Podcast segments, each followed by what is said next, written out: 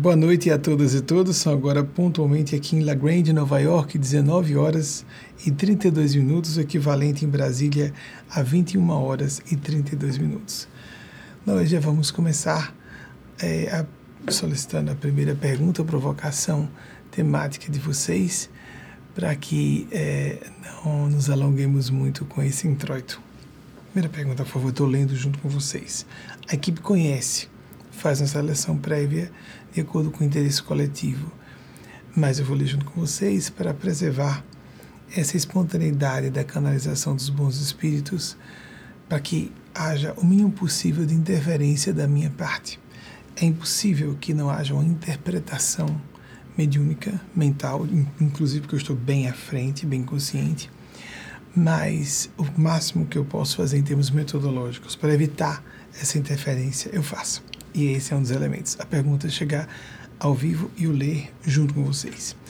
Para quem está acompanhando ao vivo, nesse domingo 12 de fevereiro de 2023. Pois não. João Batista, Uberlândia, Minas Gerais. Que eventuais relações podemos deduzir de desenvolvimento da, me da mediunidade, motivação e felicidade?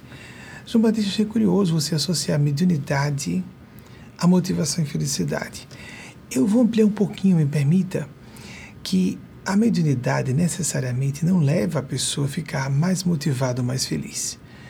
A mediunidade como ou função paranormal de contato com os agentes psiteta, como alguns parapsicólogos e parapsicólogas denominam esses ou ETs interdimensionais. Desculpem o riso, é porque existem muitas maneiras de entendermos essas inteligências despojadas de corpos físicos e que se comunicam com a humanidade.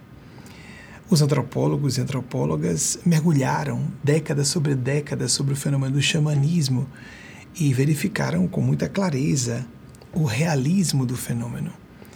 É uma experiência muito interessante ah, do contato com povos originais, os povos indígenas, por exemplo.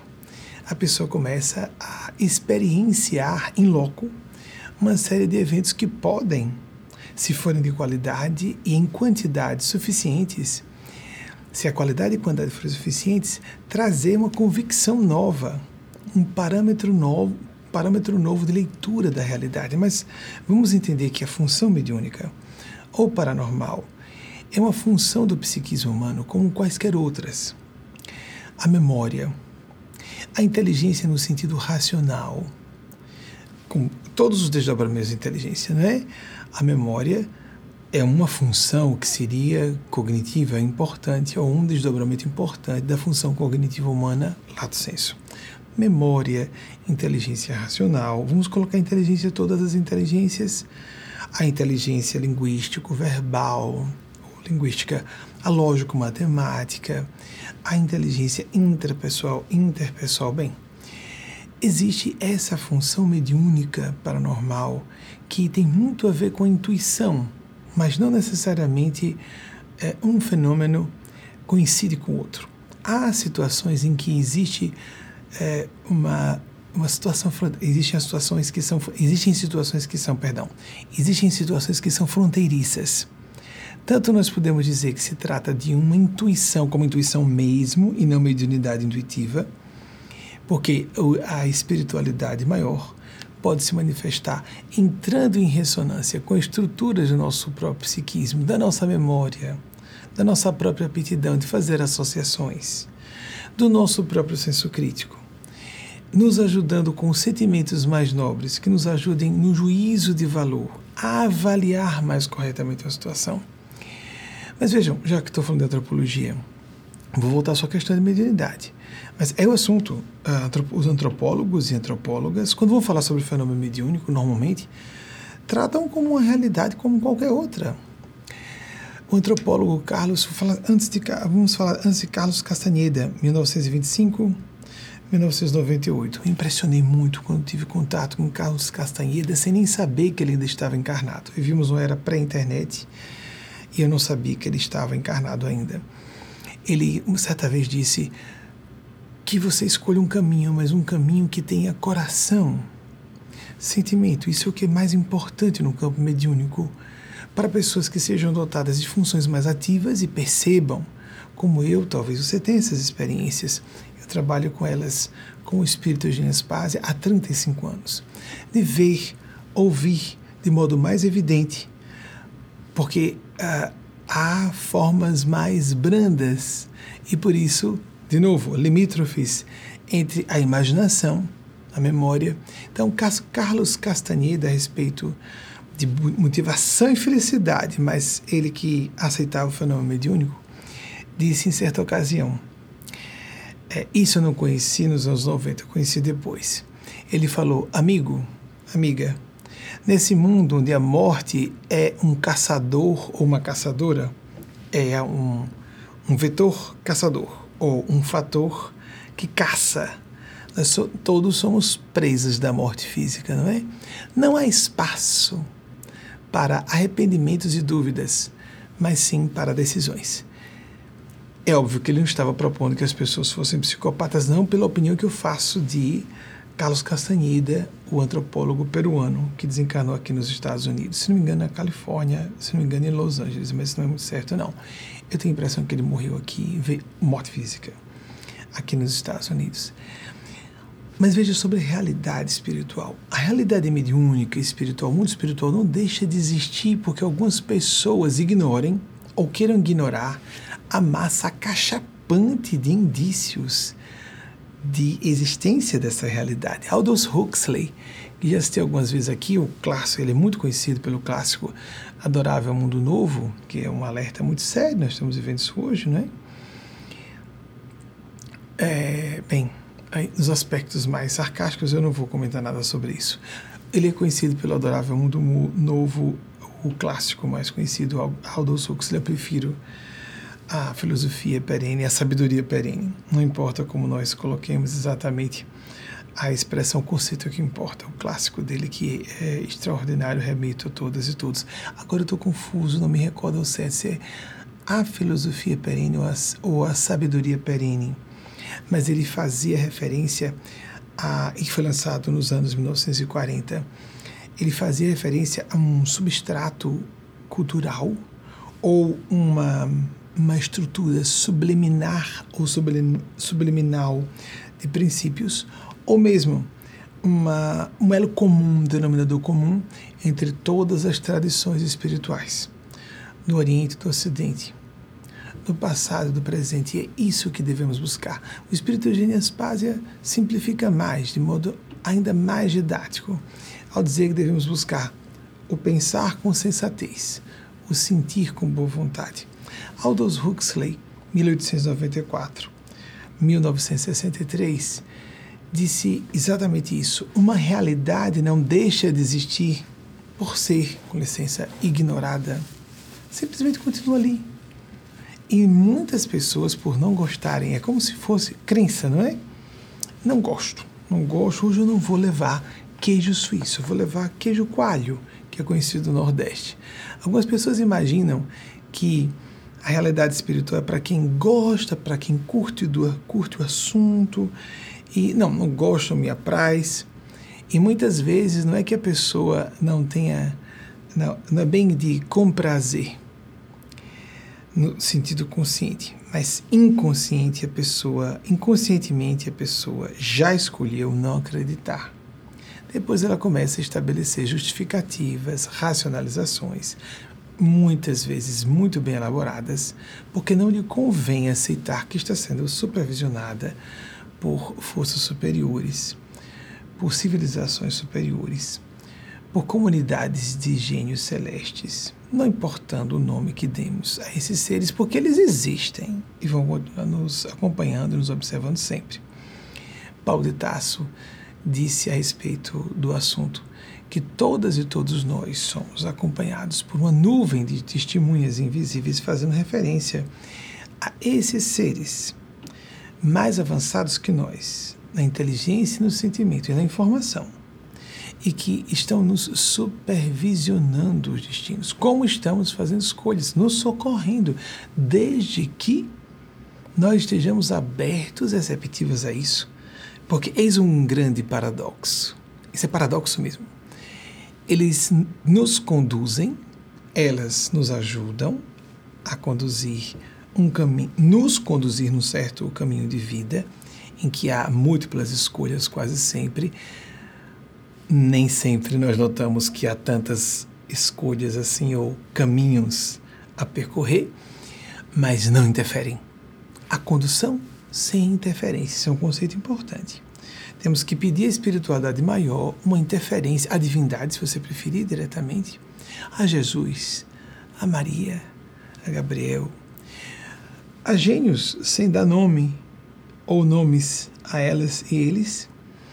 Há civilizações extraterrestres, sim, a pessoa pode. Algumas delas têm comunicação telepática ativa há muito tempo. Nós bloqueamos nossas funções paranormais, mas nós as temos. Tanto que o bloco, gente, isso era assunto sério, era assunto de é, estratégia de guerra, era um assunto de investimento no, na, no confronto entre as duas superpotências nucleares do século passado durante a Guerra Fria. O bloco soviético comunista, ateu oficialmente, investia pesadamente em paranormais para espionagem militar. Isso não é isso, esse âmbito de ação embrecando consciência, ação humana, ação humana, consciência. Não há muita brincadeira nessa área militar, não é? Eles não são muito afeitos a crendices ou a qualquer coisa que não possa ser comprovada objetivamente e que não traga resultados efetivos. Fizeram experimentações com pessoas na, em distâncias equivalentes. Sei de uma dessas, me perdoem que eu não vou poder aqui apresentar a fonte, mas não deve ser tão difícil descobrir nessa era da internet. Chegaram a fazer experimentos com um paranormal ou só uma pessoa que não era paranormal em Moscou e a outra que era paranormal na Sibéria ou vice-versa. A pessoa que enviava a mensagem estava na Sibéria e o paranormal em Moscou para verificar se, por exemplo, um texto, uma leitura de um texto, alguém se concentrava emanando para a outra a leitura de um texto e a outra tentava captar nessa distância, Moscou e uma cidade na Sibéria, capital. Vocês já viram isso na é o, maior país do mundo, já viram na Rússia. Na época era maior ainda porque era a União Soviética, mas a Rússia continua sendo, até onde eu me lembre, o maior país do mundo. Então, de Moscou a Sibéria, dê uma olhadinha. Qualquer cidade da Sibéria, a região do extremo leste da Rússia, milhares de quilômetros de distância, chegaram a 95% de acerto. Então, materialistas informados, não é uma questão de crer em fenômenos, pessoas, não, isso é bobagem, isso não existe, isso é desinformação. Isso é desinformação. Há muitos campos de pesquisa e pesquisa científica, desde o século XIX, que trabalham esses fenômenos. Apenas os materialistas ateus ou materialistas ateias presumem que se trata tudo de função do próprio cérebro humano, da nossa própria neurofisiologia física mesmo. Quando nós nos aprofundamos no estudo do fenômeno, começamos a notar que simplesmente não é possível explicar todos os fenômenos apenas como epifenômenos do nosso cérebro. Não dá. É só uma questão de conhecimento do assunto. Quando nos aprofundamos, percebemos que não é possível. Vou traduzir. João, a sua pergunta foi excelente. A provocação foi muito boa. Se uma pessoa tem vocação à função mediúnica, por exemplo, se ela se sente no ambiente como uma espécie de transmutadora ou um transmutador de energias, chega a um ambiente profissional, familiar, social e começa a se colocar em prece e a filtrar as energias do ambiente, ajudando as pessoas sem que ninguém saiba apenas fazendo uma, transmutador, uma transmutação como um transformador de energia alternada para contínua, que os transformadores, de novo, me perdoem. Não posso entrar em muitos detalhes sobre isso, porque senão sou estranho. é, não é só é, Peren. E nós, então, nós observamos que esses fenômenos, para nós, muito mais higiene pessoal, né, amigos amigas? Eu venho aqui tudo arrumadinho, preparadinho. Nós brasileiros e brasileiras somos muito bons nesse campo da asepsia pessoal, da higiene pessoal. É, lamentavelmente, a Europa é a pátria do, da microbiologia, como a França, né, é, está aquém, muito aquém. Não toda a Europa. Em Portugal, por exemplo, há o hábito do banho diário por mais de 95% da população, como no Brasil. Né? Não à toa nós, povos lusofônicos, temos essas, temos as nossas boas características, lógico. Vamos voltar. O fenômeno existe. A mediunidade da transmutação, por exemplo, estar no ambiente e ser um curador, uma curadora, sem a pessoa nem notar que é. Há pessoas que são curadoras e não sabem. Lembram daquela aquele hábito de mães de soprarem um machucado de uma criancinha? Mamãe vai soprar para passar dor. Isso pode ser uma indução hipnótica branda e pode ser sugestão. E com o sopro, tanto é real o fenômeno da sugestão que existe o fenômeno, o efeito placebo, que é utilizado eh, em nada menos do que o rigoroso, o rigoroso filtro para se verificar se uma certa droga para fins medicamentosos é efetiva ou não. O efeito placebo existe. Sim, a mãe soprando. Por a criança ver um bebezinho ou bebezinha até 4 anos é bebê uma bebezinha, um bebê, segundo especialistas, né? porque no Brasil se fala primeira infância, aqui é babyhood. Então é bebê mesmo. Primeira infância fica parecendo um termo técnico, né? Não, bebê mesmo. Tão criancinha que é bebê. Para um bebê ou uma bebê, a mãe é uma deusa.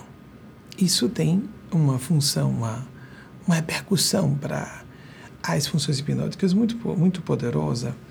Então, dizer, mamãe vai soprar e vai passar isso pode ter um efeito hipnótico, sim, e por fruto de indução, sugestão, indução psicológica, por sugestão, a criança sentir que a dor foi desativada, assim mesmo. É utilizado isso até por odontólogos, odontólogas, a hipnose para substituir anestesia. Então, existe isso. Mas é, é onde está. Esses fenômenos são reais paralelamente aos outros. Existem fenômenos, por exemplo, telepatia. Existem fenômenos de sugestão psicológica, na hipnose, por exemplo, falando, ou autossugestão. O efeito placebo. O médico me diz que eu estou tomando um remédio que vai me fazer bem. Logo eu vou ficar bem. A pessoa dá um comando interno e usa funções autocurativas. Ativa certas, certos processos de operacionalização da cura que são próprios do próprio, próprios do sistema nosso, que é bem multidimensional do nosso corpo físico. Eu disse multidimensional porque tem o corpo físico, corpo espiritual, corpo mental, etc., como cada linha espiritualista denomina. Tem uma terminologia própria, denomina de maneira diferente. Então, não importando qual seja a nomenclatura que você se agrade a utilizar, o fenômeno existe. A mediunidade pode ser um chamado à pessoa, por exemplo, em sala de aula. Um médico urgentista, muito querido ao meu coração, com uma esposa também, graças a Deus. É muito bom quando a gente quer bem os dois elementos do casal. O médico, os espíritos pedem que eu não fale. Urgentista não, intensivista. Não é de emergência, é de intensivismo. Ah, os mais próximos integrantes nossa, ah, do do grupo que nós chamamos de REMOS, Reuniões de Espiritualidade, Meditação e Oração, de que você pode fazer parte. Se quiser se submeter a uma série de entrevistas com o nosso grupo, a nossa equipe de entrevistadores e entrevistadoras a verificar se você realmente está interessada ou apta segundo nossos critérios, que a espiritualidade do nosso grupo assim determinou, para compor. Porque aqui passo não só a oportunidade de a pessoa assistir a mais outras três palestras fechadas e conteúdo confidencial, ainda assim, um conteúdo confidencial, todas as semanas. Ultimamente tenho enviado preces é, feitas, é, enviadas quase em tempo real. Termino de fazer uma prece num aplicativo gravador e imediatamente encaminho para esse grupo. Na primeira hora do Ângelus, às 6 horas da manhã, segundo o fuso horário de Nova York e de Washington DC e da costa leste norte-americana essas pessoas recebem com orientação de não repassarem. Nós temos até preces, orações e reflexões, assim chamamos, porque não fica só com oração. Alguns poucos minutos, muito rapidamente, porque eu estou em estado vígio nesse horário sempre. Rarissimamente eu não estou.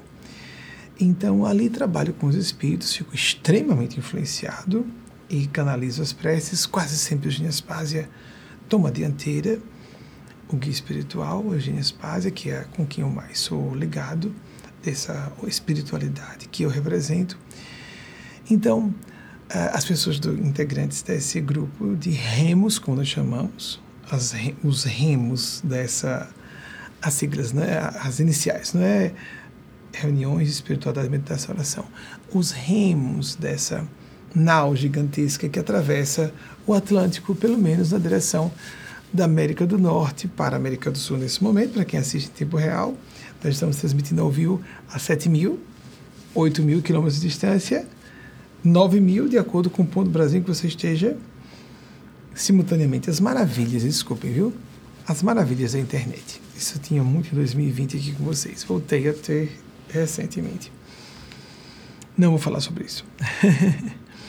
então, esse amigo intensivista, durante o intensivismo, durante os plantões, quando ele vai para o plantão, ele faz uma prece, pede ajuda da espiritualidade maior para dar assistência, porque existe a parte tecnocientífica específica para a sua área de medicina do intensivismo.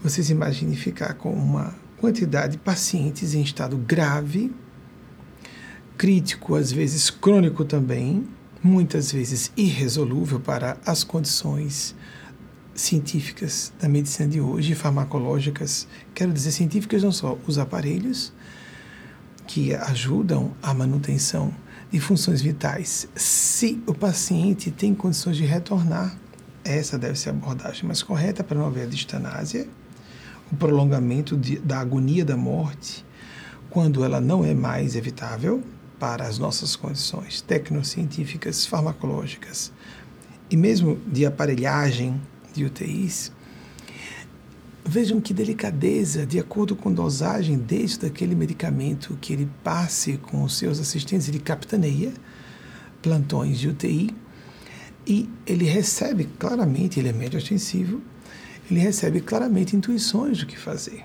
Que maravilha um médico ou uma médica que tenha, além do seu conhecimento científico, do seu treinamento profissional, também porte a aptidão para captar algo mais.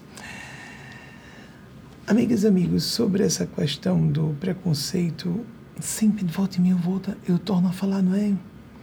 Aí, nossa, ele está falando assim, está falando assim com o sotaque do Nordeste. Eu sou do Nordeste do Brasil.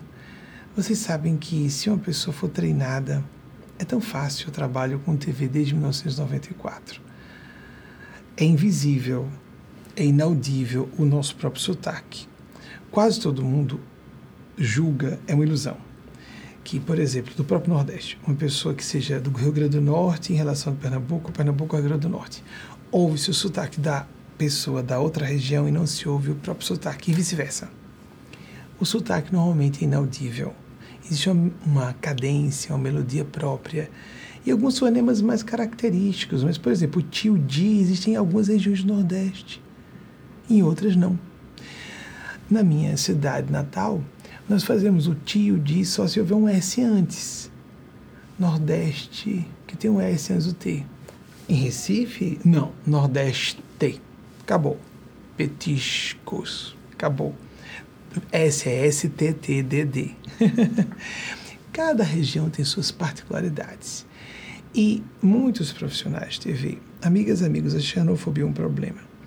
Muitos profissionais que trabalham com comunicação, e eu trabalho há quase 30 anos, 29 anos completados, de janeiro passado, fazem o esforço de ajustar a sua fonética, aproximando-a de Rio Capital de São Paulo Capital.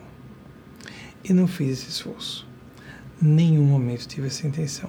Com o tempo, pelo contato com gente de várias regiões do país, inadvertida, inconsciente e felizmente, nós suavizamos as diferenças. Fica relativamente agradável e quase inaudível para quem está preocupado com o que importa ideias e sentimentos, não é, amigos e amigas? Mas aí, nessa história de nós supormos que alguém, regi que alguém egresso de uma região seja menos apto, ou menos capaz, ou cause estranheza, sai um resultado do Enem. Eu vou pedir que coloquem, por favor, não ao vivo vocês não vão ter, mas eu tenho conteúdo de oito pessoas que no Brasil tiveram um resultado mil na redação do Enem. Oito, das oito pessoas que tiveram resultado mil na redação do Enem, seis são do Nordeste. Essa ideia de que uma região, e principalmente há um foco sobre o Nordeste, o Espírito das Linhas isso é uma idiotia. Uma vez alguém disse, Benjamin deve ser um ET. Por quê? Assim mesmo. De um, eu não vou dizer de uma capital do Sudeste. Por quê? Bem, para ter essa cultura, essa inteligência, ou. Não, estou falando de mediunidade mesmo. Ser nordestino só pode ser uma coisa de outro mundo. Às vezes a pessoa nem percebe o seu preconceito, porque preconceito tem essa característica em sua expressão mais pura de invisibilidade. Isso é idiotia. A gente chega aqui, seja em São Paulo, do Rio de Aracaju, como eu, ninguém pergunta. Eu estava, falei a vocês recentemente, triste ter que voltar a isso, né? mas há alguma coisa por trás. As, a presunção, as pressuposições de verdade, presunção sobre si, subestimar o outro, a outra. Então, seis das oito, dos oito mais altos resultados, os oito resultados de excelência foram egressos do Nordeste. O Espírito de Linhas Paz, nos anos 2000, disse: existe um, uma intuição de algumas pessoas do Sudeste, não todas, é claro, uma intuição de mal-estar sobre o Nordeste, uma intuição ruim, de má procedência porque há a percepção que eles não sabem, elas não sabem, de que o Nordeste está se preparando. No Brasil, estou aqui nos Estados Unidos, estou em outro Nordeste. Nordeste dos Estados Unidos, New England, a região mais desenvolvida e mais tradicional dos Estados Unidos. Estou em Nova York, estado de Nova York. Existe uma intuição que essas pessoas não sabem de ameaça, porque o Nordeste está se preparando para rivalizar o Sudeste, como rivalizar no bom sentido. Rivais não são inimigos Lembremos nas artes marciais, quando alguém se curva diante do rival antes de começar uma luta dentro de regras. Rivalizar, como nos Estados Unidos existem, essa, existem essas polarizações, diversas regiões, mas ela usou só uma dessas polarizações. Costa leste, costa oeste dos Estados Unidos. Na costa leste, onde está, por exemplo, Nova York. Costa oeste, onde está Los Angeles, com Hollywood lá, depois começaram a surgir outras polarizações, o Sul em Atlanta, que era a sede ainda hoje, acredito, da CNN. Chicago sempre foi uma região muito importante na região dos Grandes Lagos, no norte. Mas essa polarização é famosa. As grandes cidades, Boston, é, Filadélfia, é a própria Nova York, Washington DC, tudo aqui na costa leste norte-americana e na costa oeste lá, lá temos Los Angeles, São Francisco, Seattle.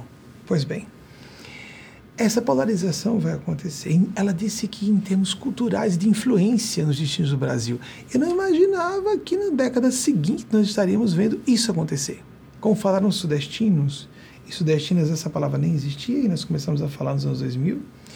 Sudestinos e sudestinas lúcidas e lúcidos disseram: o Nordeste está carregando o Brasil nas costas no quesito político. Recordam-se? Então, se eu disser tio, di em vez de ti, di, amigos, amigas, nem a gente discrimina quem fala o tio, di, nem pode ser discriminado falar ti, di. Caramba! A pessoa precisa ser mais profunda, não é? Vamos raciocinar com mais clareza. Como dizia vocês recentemente, estive num diner e a, o sujeito do meu lado ficou perguntando. Eu não ouvi essa parte. Antes de nos abordar, estávamos nós três, eu, Wagner e Delano. Eles querem que eu fale sobre isso? Vai. Não estou no meio da sua pergunta ainda, João Batista. E que seja João Batista o precursor, simbolicamente aqui nos lembrando do precursor de nosso Senhor Jesus. Um, sujeito de aproximadamente, está na casa de 30 anos, próximo de 40 anos, foi a impressão que tive, perguntou alguém, eles estão falando espanhol ou hebraico? Assim mesmo, espanhol hebraico.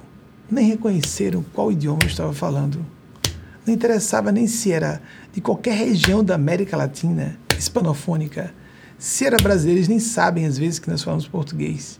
Então não tem diferença se é do Rio, São Paulo, o que for. E o sujeito se aproximou de mim e supôs pela minha atitude que eu era judeu. eu fiquei satisfeito, fiquei satisfeito de ser trocado por um judeu. Amigos, amigas, preconceito. Observem. Quase sempre, quando uma pessoa tem uma atitude preconceituosa, daquelas escandalosamente preconceituosas, que quase sempre se diz isso é preconceito, é uma atitude perversa, estúpida, primitiva, retrógrada. Vai muito além da, do mero preconceito. É um preconceito uh, de baixo calão, digamos assim. Atacar uma pessoa por ser mulher, por ser nordestina, por ser negra ou parda, por ser LGBT. Hoje as pessoas instruídas, informadas, no início da década passada eu disse, atenção gente, vamos ficar alertas, porque daqui a pouco quem é preconceituoso vai começar a se esconder com discursos mal dissimulados de que não são preconceituosos ou preconceituosas. E são. Então aquela coisa do ataque à violência, isso é maldade mesmo, é atitude criminosa. E há preconceito entre pessoas que não têm impulsos criminosos e que, em vez de terem um movimento de ataque, cuidam de quem julgam inferior. Uma questão de boa índole. Eu tive uma experiência de regressão de memória muito forte que me impactou bastante não, nos anos 2000, de novo voltando aos anos 2000. Essa foi uma experiência de regressão de memória em que eu estava me encontrando, isso numa reencarnação no Oriente Médio, com um amigo que era, como eu, pai de moças. E havia um problema na nossa opinião e na nossa atitude por causa dessa opinião na, no, no trato com as filhas mulheres. Ele tinha um ódio profundo uma revolta porque as filhas não eram filhos. E eu tinha um cuidado especial com as filhas. E alguém vai dizer: Ah, que coisa vanguardista, né? Você então lá não era machista? Não, não, eu era. Eu era sim. Eu as considerava, considerava inferiores. E eu acompanhar isso nos anos 2000, numa regressão, foi bem interessante. Porque então eu dizia: Eu me lembrei do diálogo com ele, sem ouvir o idioma apenas as ideias. Fulano, está errado. Suas filhas, por serem só mulheres, precisam de maior cuidado. Você precisa ter zelo com elas. Coitadas, elas só são mulheres. Elas não têm culpa de não serem homens. Pobrezinhas. então, eu que tinha filhos homens naquela encarnação e mulheres, tinha um cuidado especial com as mulheres porque eram oprimidas, atacadas, e eu próprio achava que eram menos desenvolvidas, nem tinham acesso à instrução. Até hoje, a gente vê naquela região e em várias regiões do planeta, em toda parte, a misoginia. É a má índole que faz alguém atacar outra pessoa, e principalmente se a pessoa já é desfavorecida pela cultura, por algum traço que a inferioriza, que a estigmatiza. A estigmatização é algo a priorístico, portanto estúpido. Não houve nenhuma análise, simplesmente considera-se alguém inferior porque por nada, por algo da aparência.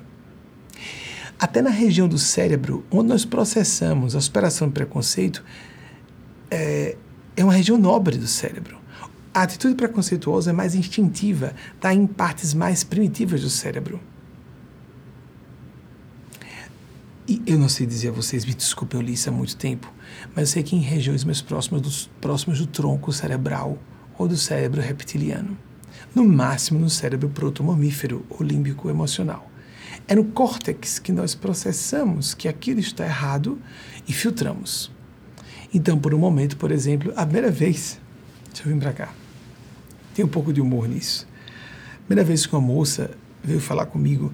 Tinha acabado de lançar o programa de TV em 94 e já lá eu comecei a falar que a homossexualidade não era um problema. Alguém pode dizer, para você é fácil porque você é gay. Não. A maior parte dos LGBT-fóbicos são LGBTs. Simples assim. Morrem na cruz pegando fogo, como se fala no, na comunidade gay. Morrem na cruz pegando fogo, dizendo que não são gays. Quem tem problemas com gays e trans são pessoas homofóbicas, são pessoas transfóbicas. Elas podem ter claras tendências homossexuais que ou sabem que têm e ocultam de, de forma desonesta ou não percebem estar no inconsciente. Podem ter sofrido traumas, mas o normal é que se perceba. Existem dois grandes grupos, duas grandes comunidades claramente observadas por especialistas, observadas por especialistas. Só para falar da homossexualidade que é mais estudada há mais tempo, só por isso. No universo trans, no meu entender, acontece a mesma coisa. Para o assunto da transgeneridade. Existem dois grupos famosos, clássicos, típicos de homossexuais. Os homossexuais e as homossexuais, assumidos, assumidas, nem que seja só para si, sejam só assumidas e assumidos para si. E os homofóbicos, as homofóbicas, são gays que se reprimem, por isso tem ódio e repulsa dos que se assumem. São dois grupos clássicos. Se você não quiser parecer, e cada vez mais isso é sabido pelas pessoas, se você não quiser parecer homossexual desonesto ou desonesta, se você não quiser parecer uma pessoa trans desonesta, é melhor não ser transfóbico, é melhor não ser homofóbico ou transfóbica, homofóbica. Simples assim. Cada vez mais essas inf... nós vivemos na era do conhecimento. Se as pessoas não se informam, pior para elas. Passam, ri, passam por ridículas ou, vi, ou passam pelo ridículo, é a melhor forma de dizer, podendo dispensar. Então, a pessoa muito instruída pode saber: eu não tenho esse problema com esse preconceito, mas na hora de falar, a gente corta. Eu tinha alguma dificuldade de processar as pessoas, de entendimento das pessoas, em 94, logo lancei o programa. Eu não tinha tido uma experiência de uma pessoa, uma moça muito feminina, vi desabafar: preciso falar com você delicada, tão doce, tão amável, sentou-se de mim, parecia uma bonequinha. E então, quando, um pouco mais jovem que eu, ela era maior de idade apenas, mas era pouco mais. Eu tinha 23 anos quando lancei o programa, ela devia ter uns 19, 20, eu não vou me recordar com segurança. Ela sentou uma doçura, uma gracinha, e quando ela começou a falar, todo mundo se afastou. Eu queria dizer que eu sou homossexual. Quando ela disse isso, eu tomei um susto tão grande pelo contraste convencional. Na época ninguém se assumia. Eu era assumido para as minhas pessoas íntimas. E ela quis desabafar comigo, né? E continua o sigilo preservado. Ninguém sabe o nome dela, eu sei quem é. É uma médica muito competente, muito capaz. Aliás, existe uma suspeita no meio gay e talvez isso seja estudado no futuro, está aí um assunto para estudo científico.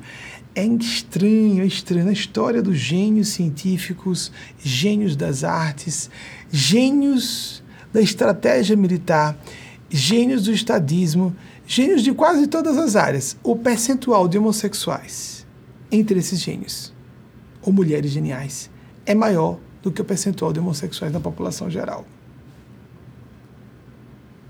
Será que ser gay é um avanço na utilização do cérebro? Vocês sabem que X-Men foi criado essa, esse mitologema moderno do X-Men para se falar sobre homossexuais. Pois é. Também pode-se falar sobre paranormalidade, mas a paranormalidade também não seria um avanço, um desenvolvimento do cérebro ou da psique humanos na direção de uma outra humanidade homens homossexuais como mulheres heterossexuais, por exemplo, integram melhor os dois hemisférios cerebrais. Há estudos científicos que mostram que o corpo caloso, uma espécie ponte neuronal que liga os dois hemisférios, é mais espesso em homens homossexuais. Então, por exemplo, que acontece não só com as minhas funções mediúnicas, mas também por eu ser, ter orientação para pessoas do mesmo gênero, eu consigo fazer o que normalmente mulheres héteros fazem. Eu posso pensar falar, sentir e agir. Não necessariamente no campo da fala ao mesmo tempo. Homens heterossexuais veem isso como algo simplesmente é, impraticável. Ou seja, a multitarefa é mais fácil para mulheres heterossexuais ou para homens gays. Não há estudos que eu me lembre sobre as mulheres homossexuais, mas a gente percebe grandes mulheres homossexuais na história da humanidade, tanto quanto de homens homossexuais. Não vou falar o assunto não é esse. Mas a reação minha, a questão do preconceito. Como era uma surpresa, e então eu estava eu estava no momento de aconselhamento. Quando a pessoa se sentava para conversar comigo, pedir ajuda, a espiritualidade do bem, para poder ajudá-la no que fosse possível. A moça, eu não a conhecia. Ela ia trazer, foi uma moça mesmo. Se fosse um rapaz, eu diria: eu estou ocultando os dados todos, então eu posso dizer. Estudava medicina, é médica hoje, há muitos anos. Isso tem quase 30 anos que aconteceu. Então ela foi falar, ela tinha, ela frequentava poucas semanas as palestras, pelo que eu me recordo, quando ela veio falar isso comigo. Na época fazíamos essa palestra pública que hoje se convertiu nessa live dos domingos, havia nas terças e sábados. E então, um desses dias, ela pediu licença para falar, imediatamente fiz uma oração. Quando a gente faz isso e se coloca no estado de maior lucidez, maior introspecção reflexiva, de oferecer o nosso melhor, nós vamos para o córtex cerebral e o neocórtex nós ficamos com as funções mais nobres do cérebro ativadas e podemos entrar em ressonância com faixas mais elevadas de consciência e seres que pertencem naturalmente a essas faixas mais elevadas. Nós nos colocamos no estado supranormal para o nosso nível, mas que para eles é um estado normal. Então as ondas mentais entram em equivalência vibratória. A frequência é semelhante. Um, um fenômeno simples, compreensível com tão só a metáfora grosseira de um radioreceptor clássico do século passado, por exemplo. E, e que, que surgiu, embora a radiofonia tenha surgido com um padre que eu me lembro gaúcho de 1897, mas uh, foi atribuído a Marconi em 1901 a primeira experiência com radiofônica. Desculpem, isso aí está um pouco borrado, a equipe de pesquisa pode verificar depois. Mas os rádios convencionais, que ainda hoje são utilizados, um rádio, um aparelho receptor e o seu dial, lembram, os mais velhos vão se lembrar, as mais velhas, que a gente girava um botão e encontrava as frequências intermediárias que faziam ruídos característicos eh, de padrões de interferência, os chiados da falta de uma estação ali naquele caminho entre uma frequência e outra até que chegássemos numa frequência específica e ali havia transmissão da estação. É mais ou menos isso que acontece no campo psíquico. Então a moça, quando falou, sou homossexual, como era novidade para mim, e eu estava num estado bom de consciência, eu tive uma reação própria do córtex cerebral que travou a minha manifestação de surpresa no sentido negativo, dizer, para não dizer nossa, mas você não parece. Isso é ofensivo. Isso está errado. Tem gente que fala isso como se fosse elogioso. Nossa, mas você é tão feminino, ninguém diria. Ah, que, que gracinha, não é? Cale a boca. Você vai passar por ridícula, ou por ridículo, ou passar pelo ridículo. A situação, o ridículo. É melhor não dizer isso, você pode ofender a pessoa, porque por que, que um homossexual, um homem homossexual tem que ser feminino ou mulher homossexual tem que ser masculina? As aparências enganam, tem muitos homens. Inclusive que um indicativo de ser homossexual é que ele é masculino demais. Uma mulher muito feminina, feminina demais pode ser. Não é uma afirmação, mas é uma probabilidade maior de a pessoa ser homossexual. Bem, Voltando. Quando a moça disse isso, a minha reação foi: eu tomei um susto comigo mesmo e me segurei para não soltar uma gargalhada. Depois eu gargalhei sozinho quando eu me lembrei. Mas eu me segurei porque foram duas, duas surpresas. Uma foi como eu respondi: Mas é perfeitamente normal. Eu falei alto, dei um susto na moça, dei um susto em mim. porque foi a surpresa. Eu não podia dizer, nossa, mas você não parecia para mim. Não, demais, demais, demais. Seria horrivelmente ofensivo dizer isso. Só porque ela era feminina, só porque em princípio não parecia. Quem disse que a mulher, por ser homossexual, tem que ser masculinizada? E não há problema que ela seja masculinizada. Ou que um homem, sendo gay, pode ser feminino, sim, mas pode não ser. Simples assim. Só para falar de homossexualidade, não vou entrar na transgeneridade, que é mais complexa ainda, que está no campo da identidade de gênero, não tem nada a ver com orientação sexual. Voltando. Foi o meu córtex cerebral que disse: não pode dizer outra coisa. Transforma o susto em outra coisa, rápido. Não é perfeitamente normal. A moça tomou um susto na minha frente eu tomei, tive vontade de rir, segurei. Vezes disfarça o riso assim, né? Porque na época nenhuma moça muito feminina tinha me dito, eu sou gay, né? E ela disse, ela foi a primeira muito feminina que me disse, é desde os meus, ela falou na época, desde os meus 14 anos, só me atraio por meninas. Ela já era maior de idade, como disse, você já, já estava cursando a faculdade de medicina, inclusive. Existem pessoas que adentram uma escola, uma academia de medicina antes da maioridade, mas ela já era iníciozinho da maioridade. É, ela devia ser uma adolescente tardia, como falei, entre 18 e 20 anos. Pessoas instruídas, informadas, não vão falar nada contra pessoas pardas, negras, contra mulheres, contra pessoas de outras regiões do país, com sotaques diferentes, e vão dizer que são, podem ficar extremamente amáveis exatamente porque a pessoa é de um grupo discriminado e por vergonha, por um ego desenvolvido, envelhecido, por uma finesse de parecer atualizado e atualizada, isso tudo ser dissimulado. E uma pessoa que esteja sendo tratada dessa forma pode perceber e se incomodar. Como, por exemplo, um homem ficar muito cavalheiresco, uma, uma amiga, por exemplo, é, muito querida, até, até hoje, não é? é Moretti, Rosilene Moretti, num certo momento ela foi abordada por um, ela estava dirigindo uma reunião na época de mediúnica, de, reunião mediúnica de enfermagem espiritual, e um cavalheiro realmente quis ser cavalheiro, eu conheço, muito boa índole, quis pegar, era uma mesa de plástico leve, mas ele quis servi-la. Qual a função de um homem? Se ele sabe que tem fisicamente mais força que a mulher, toma a iniciativa de fazer força física pela mulher. Mas quando ele fez isso, Roselene Moretti, uma mulher ultra empoderada, totalmente é, consciente da busca de se colocar no mesmo nível de um homem, disse: Isso eu não preciso, ajuda. E houve uma situação de conflito momentâneo, porque ele continuou achando: Não, por favor, deixa eu fazer isso por você. Não, não faça isso por mim. Aqui nos Estados Unidos tem a expressão mansplaining. Um homem que começa a explicar uma coisa para uma mulher sem ela ter perguntado. Algo como: você que é apenas uma mulher, você não deve ter entendido, eu vou começar a explicar isso para você. Não, não faça isso. uma mulher instruída e inteligente pode ficar. Eu perguntei. Uhum, uhum. Vocês compreendem? Isso é perceptível por linguagem não verbal, por energias, por conhecer muito a pessoa.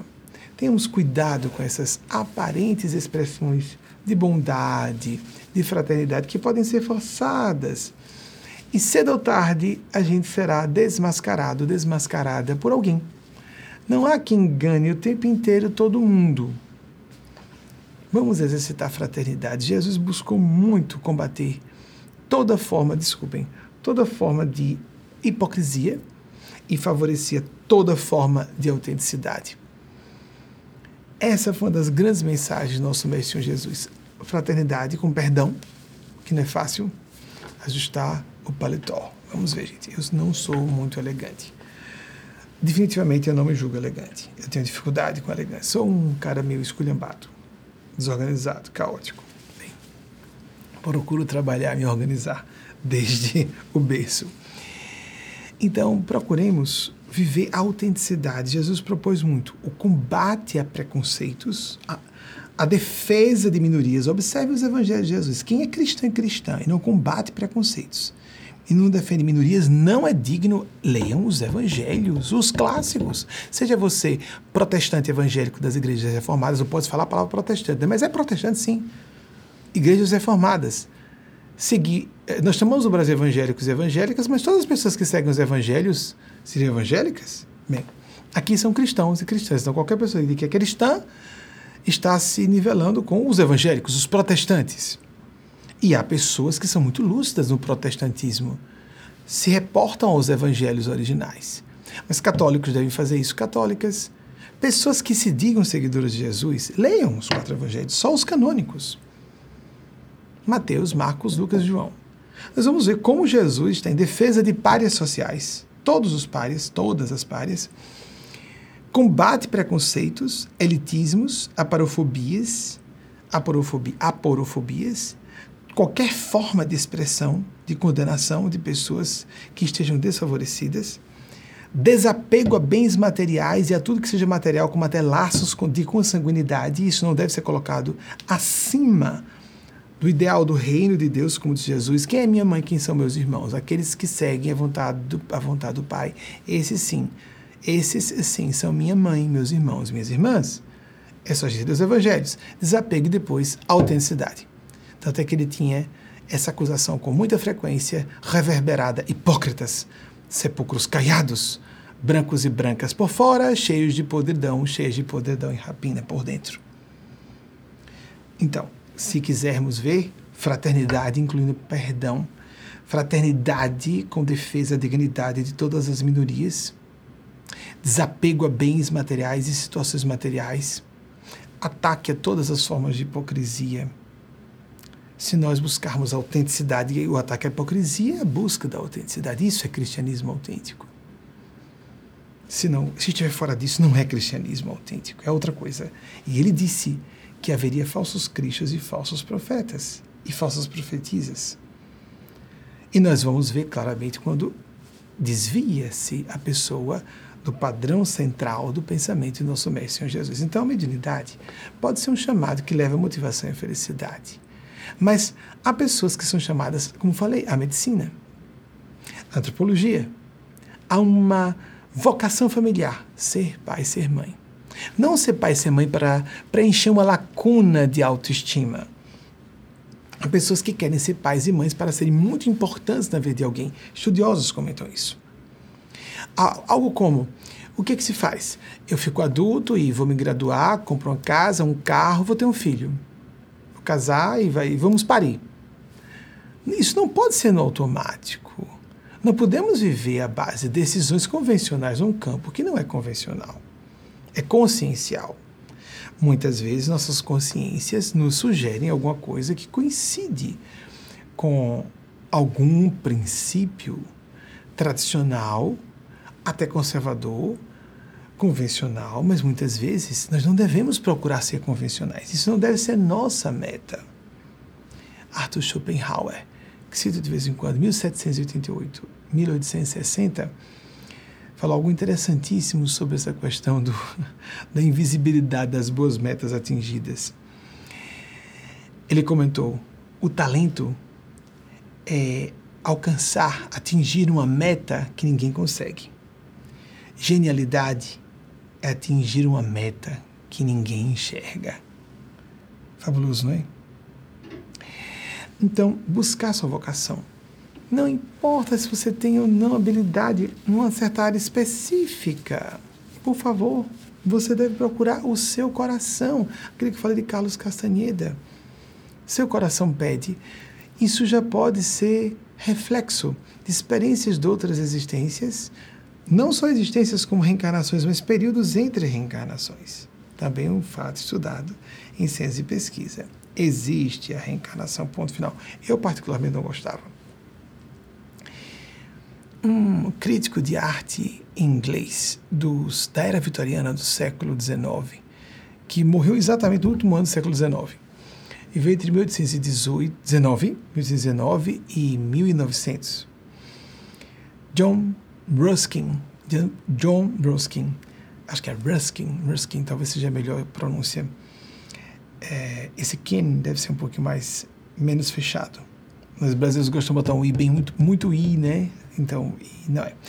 Ruskin, é, ele disse que não há qualidade acidental. Toda ela é resultado de um esforço inteligente.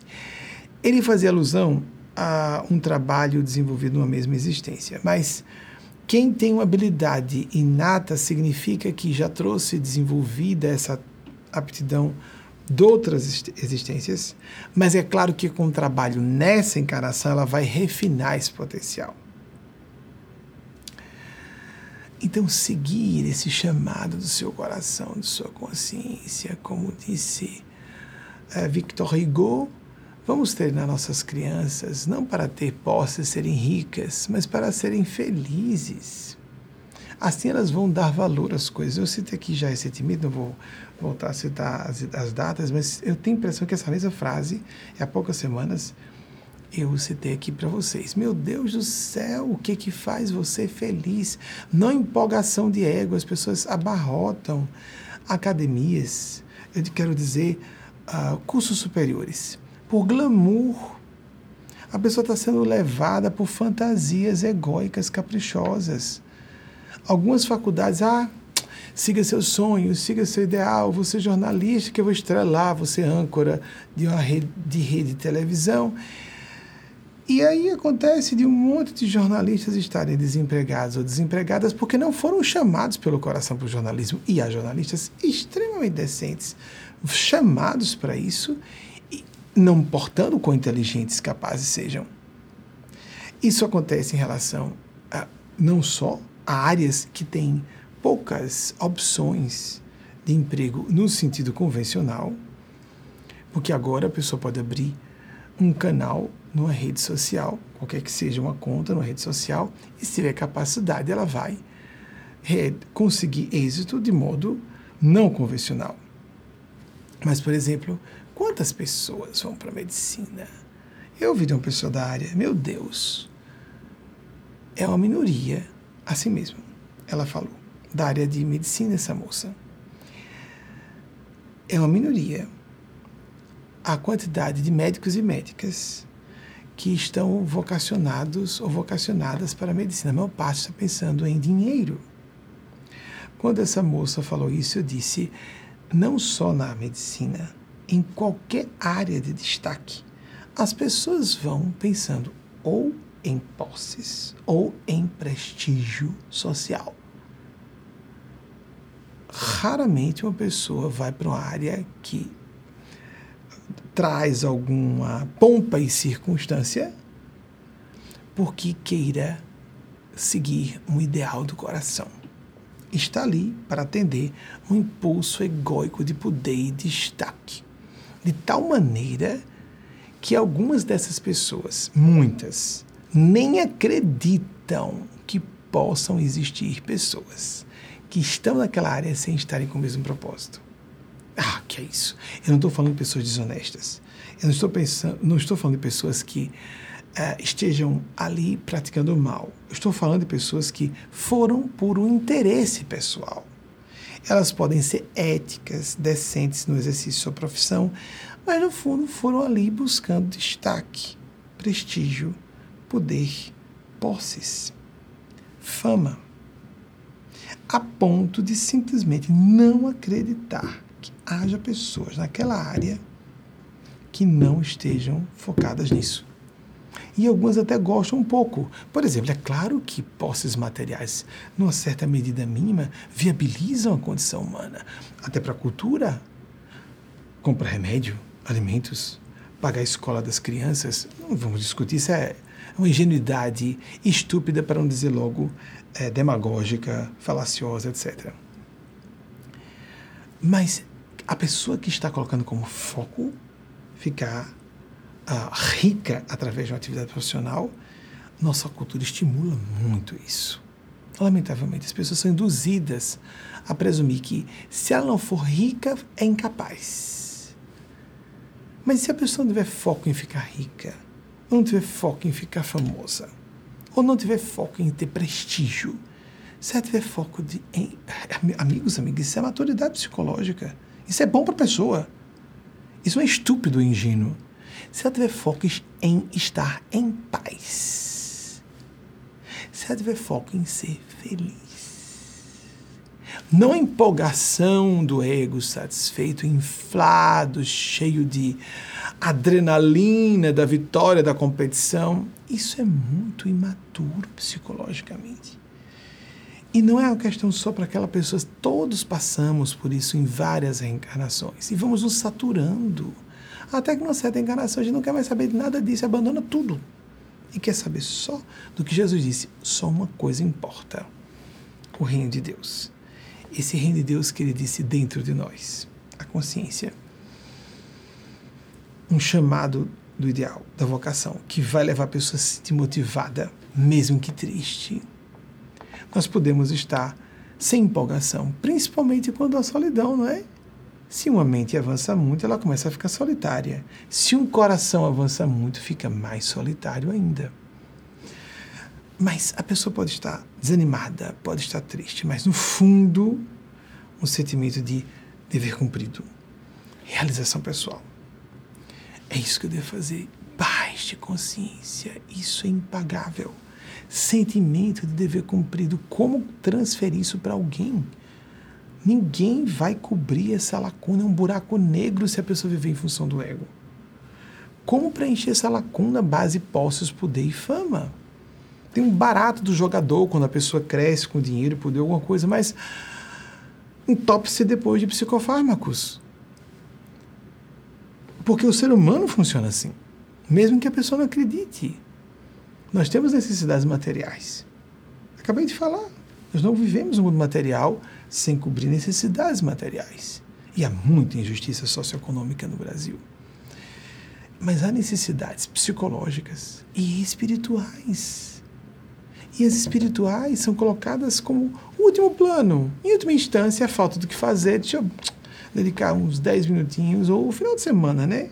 Domingo à noite é hora. É, é, que bom que estamos aqui domingo à noite. É hora de ver ah, alguma coisa espiritual. Vamos ver esse cara aqui falando. Vamos ver esse cara. Só como resto, a sobra da semana, você está colocando o seu, a sua divindade latente, o seu eu sagrado em segundo plano. Está crucificando um Jesus interior. Está enterrando o seu potencial divino. Ainda que essa divindade seja em semente. Nós não somos Deus, como falam vários autores, isso é uma pretensão tola, tola. As pessoas querem enquadrar o universo nas suas cabeças. Nossa inteligência humana é limitada. É um paradoxo.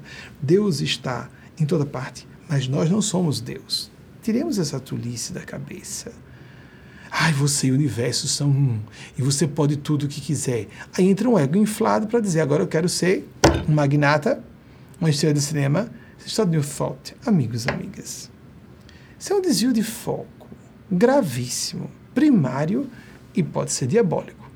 Inclusive, quando as pessoas começam não só a inverter a ordem dos valores, o material à frente espiritual, mas querem invadir a área do livre-arbítrio alheio.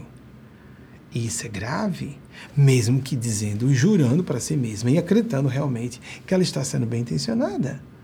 Pais e mães fazem isso com filhos e filhas não de forma incomum. Não raro nós vemos pais e mães, mas eu sei que para o meu filho é melhor que ele siga essa carreira profissional ou não se case com essa pessoa. Nós podemos até ter razão por conhecer bem o filho ou a filha e saber que aquela pessoa não vai fazê-la feliz. Mas nós não podemos ir além de um certo ponto. E a consciência deve estar bem acesa, porque nós nos preocupamos muito com aquela pessoa natural, o filho ou a filha, para não manipular a pessoa, inclusive com jogos de culpa e de medo, né? Estou arrasado. O que foi? Não, tudo bem, eu aceitei. O que você quiser, eu aceito. Já que você quer fazer vestibular para essa matéria. Às vezes o pai ou a mãe quer se realizar através do filho ou da filha. Quer que o filho ou a filha faça um curso superior que ela queria fazer ou ele queria fazer. Isso acontece no plano consciente, mas muitas vezes acontece no nível inconsciente. Amigas, amigos, que nós procuremos, dentro dessa busca de felicidade motivação, um gênio que existiu aqui nos Estados Unidos, no plano físico, quero dizer, que nasceu em 1818 e veio a óbito em 1895, Frederick Douglass. Um homem negro que era um estadista tão influente que pressionou, foi, foi um conselheiro de Abraham Lincoln, para que houvesse a abolição da escravatura aqui nos Estados Unidos. Disse certa, certa vez: nós não é, seríamos avaliados, nós não deveríamos julgar alguém nem a nós próprios, a nós mesmas, pelo ponto, pela altura do nível de proficiência, o que seja, que nós alcançamos, em palavras aproximadas, mas das profundezas, mas pelas profundezas de onde proviemos e que escalamos para chegar onde estamos. Ele, como homem negro no século XIX, bem eu podia falar sobre isso, não é? E vejam, sobre esse assunto, como nós somos muito aficionados em ter uma resposta científica, racional sobre todos esses assuntos, isso não é possível, isso é muito subjetivo. Um fenômeno, um gênio da área da filosofia, na época da tal virada linguística da filosofia, Vamos ver se eu consigo lembrar. Amigos, amigas, eh, eu posso ter alguma dificuldade porque eu não sou da área. Então, como sou generalista, falando de uma área e de outra, acabo não falando com muita segurança sobre alguns nomes. Ele nasceu em 1889 e veio a óbito em 1951, se não me falha a memória no momento. Ludwig Witt, Wittgenstein. Acho que é isso? Wittgenstein. Wittgenstein. Ludwig Witt, Witt, acho que é isso. É W, mas é som de V porque é austríaco. Ele era austríaco e, se não me engano, se naturalizou britânico. Ele disse algo interessantíssimo.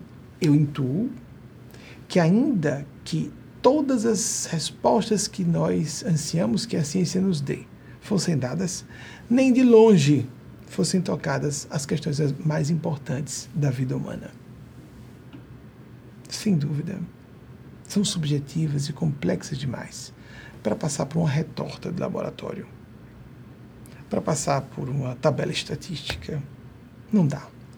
Certos assuntos são profundos, subjetivos, paradoxais demais para nós colocarmos dentro do espectro da ciência que tem que se limitar. Nós devemos tanto à ciência e à tecnologia, mas não exijamos delas o que elas não podem nos oferecer: propósito, significado a viver. Vamos sair um pouquinho desse entorpecimento da indução hipnótica de que ou nós ouvimos a ciência ou estamos nos enganando. Não é bem assim, não é? Isso é muito pretensioso, isso é arrogante, isso é limitado intelectualmente, isso é medíocre, medíocre intelectualmente. Jung falou, inclusive, que os meios acadêmicos são pejados de pessoas com dificuldades intelectuais, mesmo porque há uma política de uh, as pessoas ou se enquadram ou elas são banidas do meio tratadas como uh, párias do meio acadêmico há vários níveis de compreensão intelectual, mas tem um assunto que veio e eles já discutiram, debateram, não vale a pena nós trazermos a público. Eu vou passar um breve intervalo para você ter um tempo de colocar uma aguinha para fora, uma aguinha para dentro do seu corpo, ou um dedo de prosa para fora, um dedo de prosa para dentro de sua cabeça, de seu coração, metaforicamente. Mas até tem chakras tinha um estudo científico de 1994 que fala de um conjunto nervoso no coração que, quando se emparelha com o cérebro, indica que uma pessoa está muito mais coerente em vários sentidos. Nós vamos passar esse intervalo de sete minutos aproximadamente. Voltamos logo em seguida com as pesquisas da nossa equipe eh, de bastidores que está pesquisando as citações que faço a verificar Hoje é fácil, né? Que bom. Eu não posso abrir meu celular enquanto falo. Deixa a equipe fazendo isso para produzir slides e fazer checagem das informações que os erros devem ser atribuíveis a devem ser atribuídos. São atribuíveis e devem ser atribuídos a mim. E os acertos, em sua maior parte, aos nossos mestres e mestras espirituais, que misericordiosa e gentilmente nos acompanham em função do interesse coletivo, não por um, um favor à minha pessoa. Quantas ilusões. Pessoas querem mediunidade para bater papo com ele querido desencarnado. Levei 25 anos para ter um contato um pouquinho mais frequente com o meu ente querido, mais querido, meu avô materno. E só fui mesmo ficar frequente no contato com ele, já aqui nos Estados Unidos. Perdão, eu levei 16 anos de trabalho mediúnico. 25 anos que ele estava morto fisicamente. Os 25 era da, do óbito dele, em 2004. Quando tinha 16 anos de trabalho com Eugênio Spásia. Só em 2021 ele ficou realmente frequente em se manifestar para mim. A função mediúnica é uma ferramenta sagrada para nos ajudar a espiritualidade, não para tirar dúvida, matar curiosidades. É, deixa eu ver, uma experiência, uma aventura. É melhor que a pessoa se aventure em outras coisas. Vá para um parque da Disney, vá brincar. Vá fazer outra coisa. Não se brinca com o que é sério demais. A pessoa pode estar no estado lúdico, no melhor sentido, na melhor acepção da palavra, de ser vocacionada. Mas não brinquemos com o que é muito sério. Como ninguém pode chegar brincando no laboratório, seja químico ou biológico, porque pode causar uma explosão, uma infecção letal em pessoas ou em si mesma.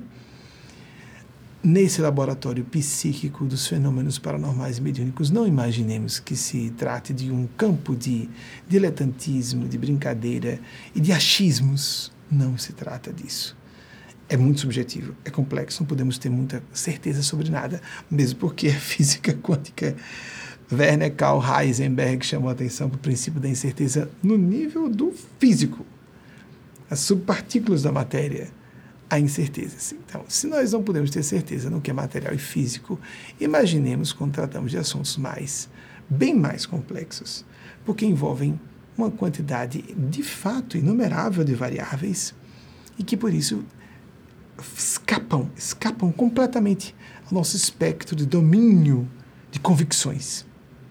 Voltamos já já com as pesquisas e, eventualmente, alguma pergunta de vocês. São agora pontualmente 20h51, aqui em La Grande, Nova York, horário de Nova York, de Washington DC, da costa leste norte-americana, o equivalente a 22 horas e 51 minutos de Brasília.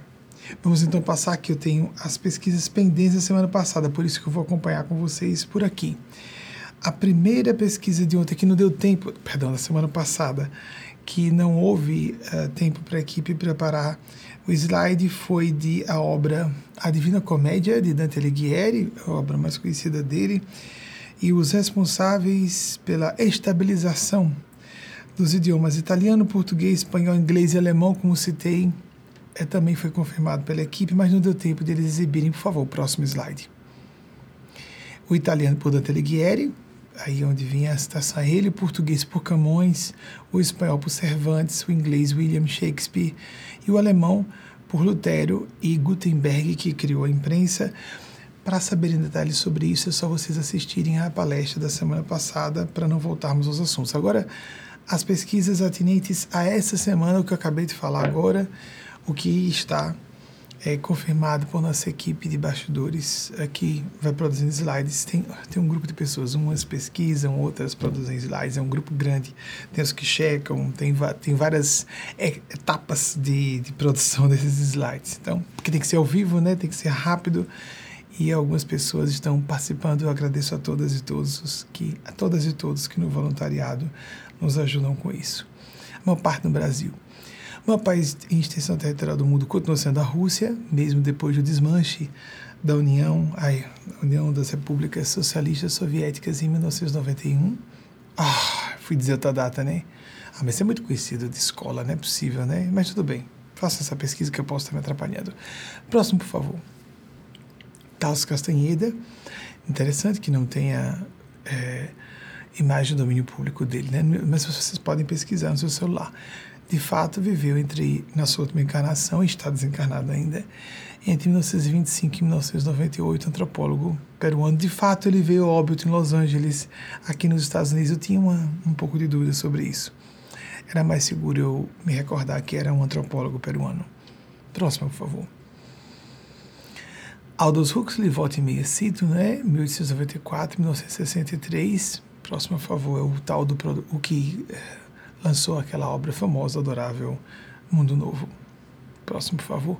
Arthur Schopenhauer, 1788, 1960. E tem o livro clássico dos anos 1940 de Aldous Huxley, que eu citei, não sei se vocês ouviram. Não sei se é a filosofia perene ou a sabedoria perene, ou é 1945 ou 1946. Podem colocar. Uh, sabedoria perene ou a filosofia perene, se é 45 ou 46, minha memória está borrada sobre isso. Eu acho que eu citei algum ano e meio isso. é possível que vocês tenham até o slide pronto. Então, por favor, eu pediria esse slide. Dá tempo, acredito, de a gente exibir aqui ainda hoje. Próximo, por favor.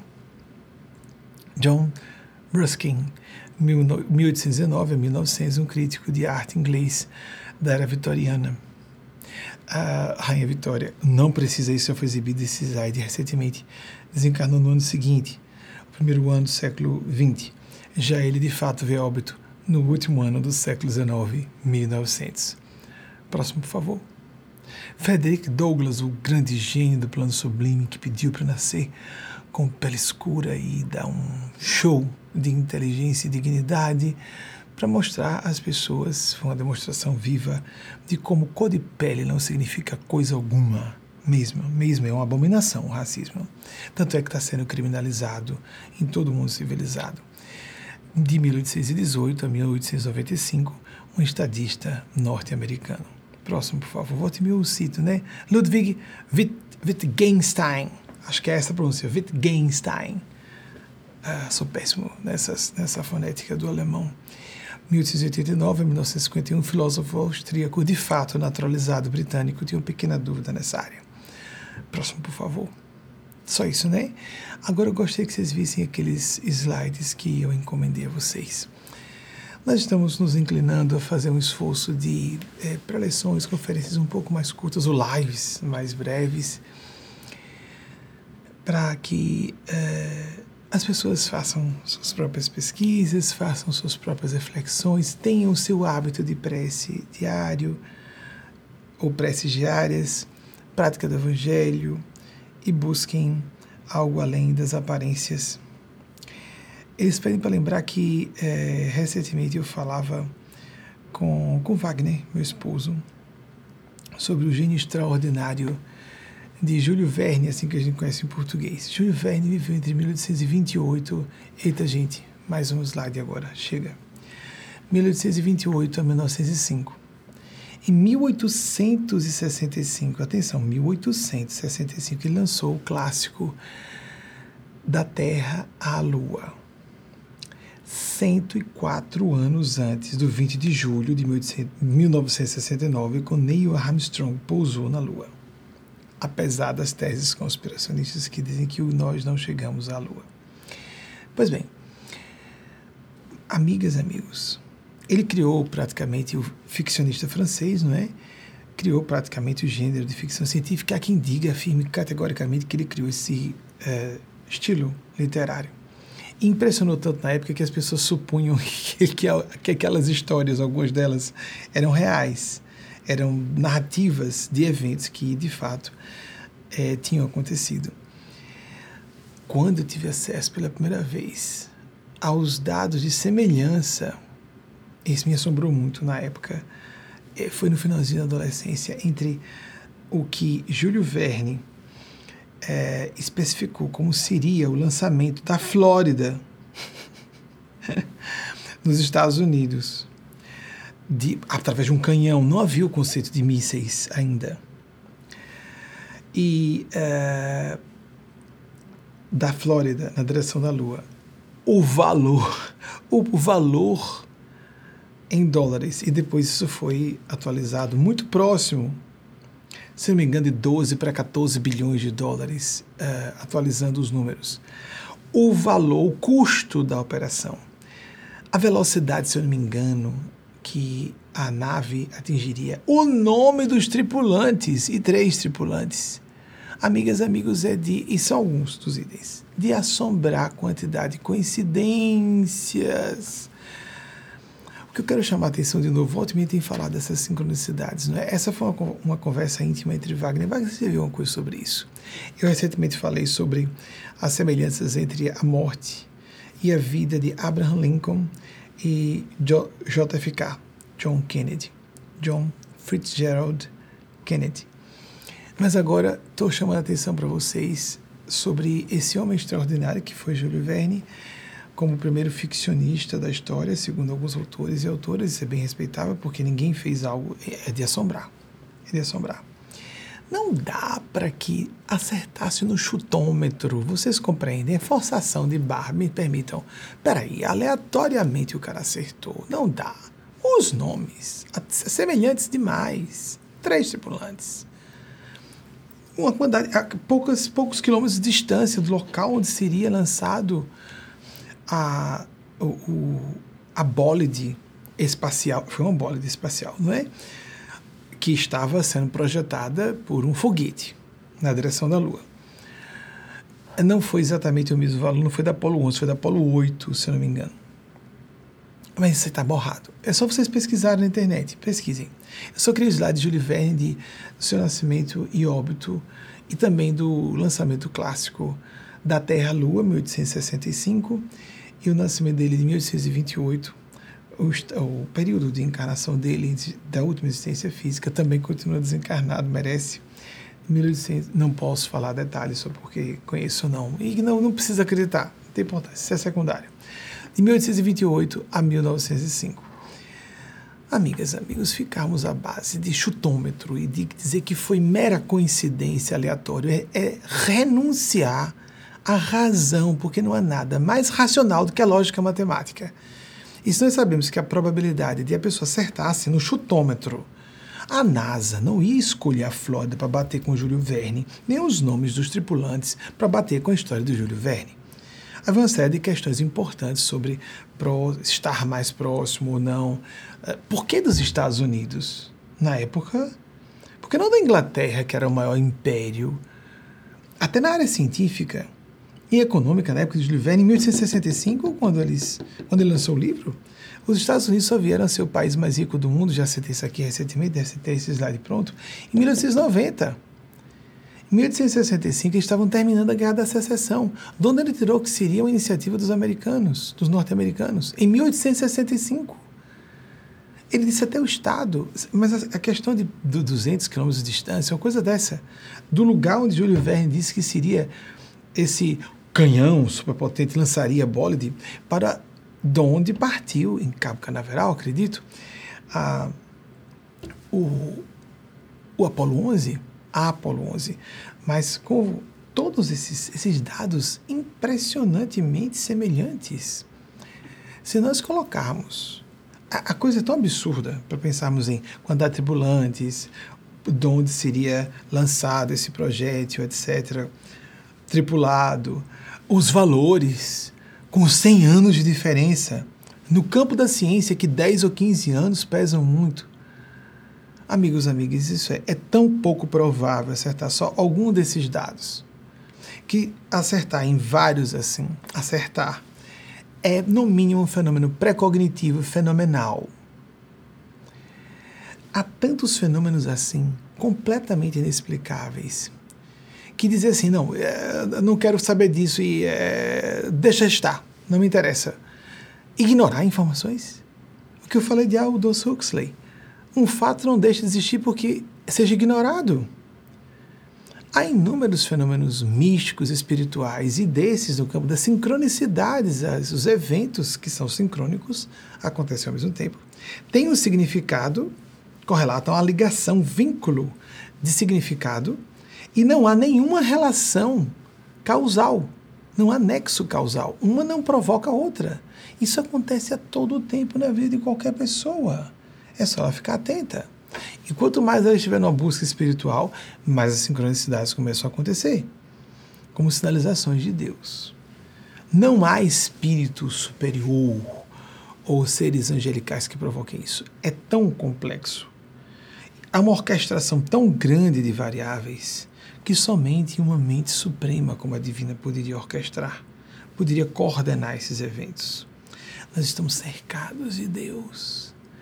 E a gente pede para a gente dizer, desde que a gente lançou o programa lá atrás, 94, Deus está mais próximo de você, ou a divindade, do que sua própria respiração. Não tema, você não está sozinha. Você não está, não está sozinho. Nenhum de nós está só.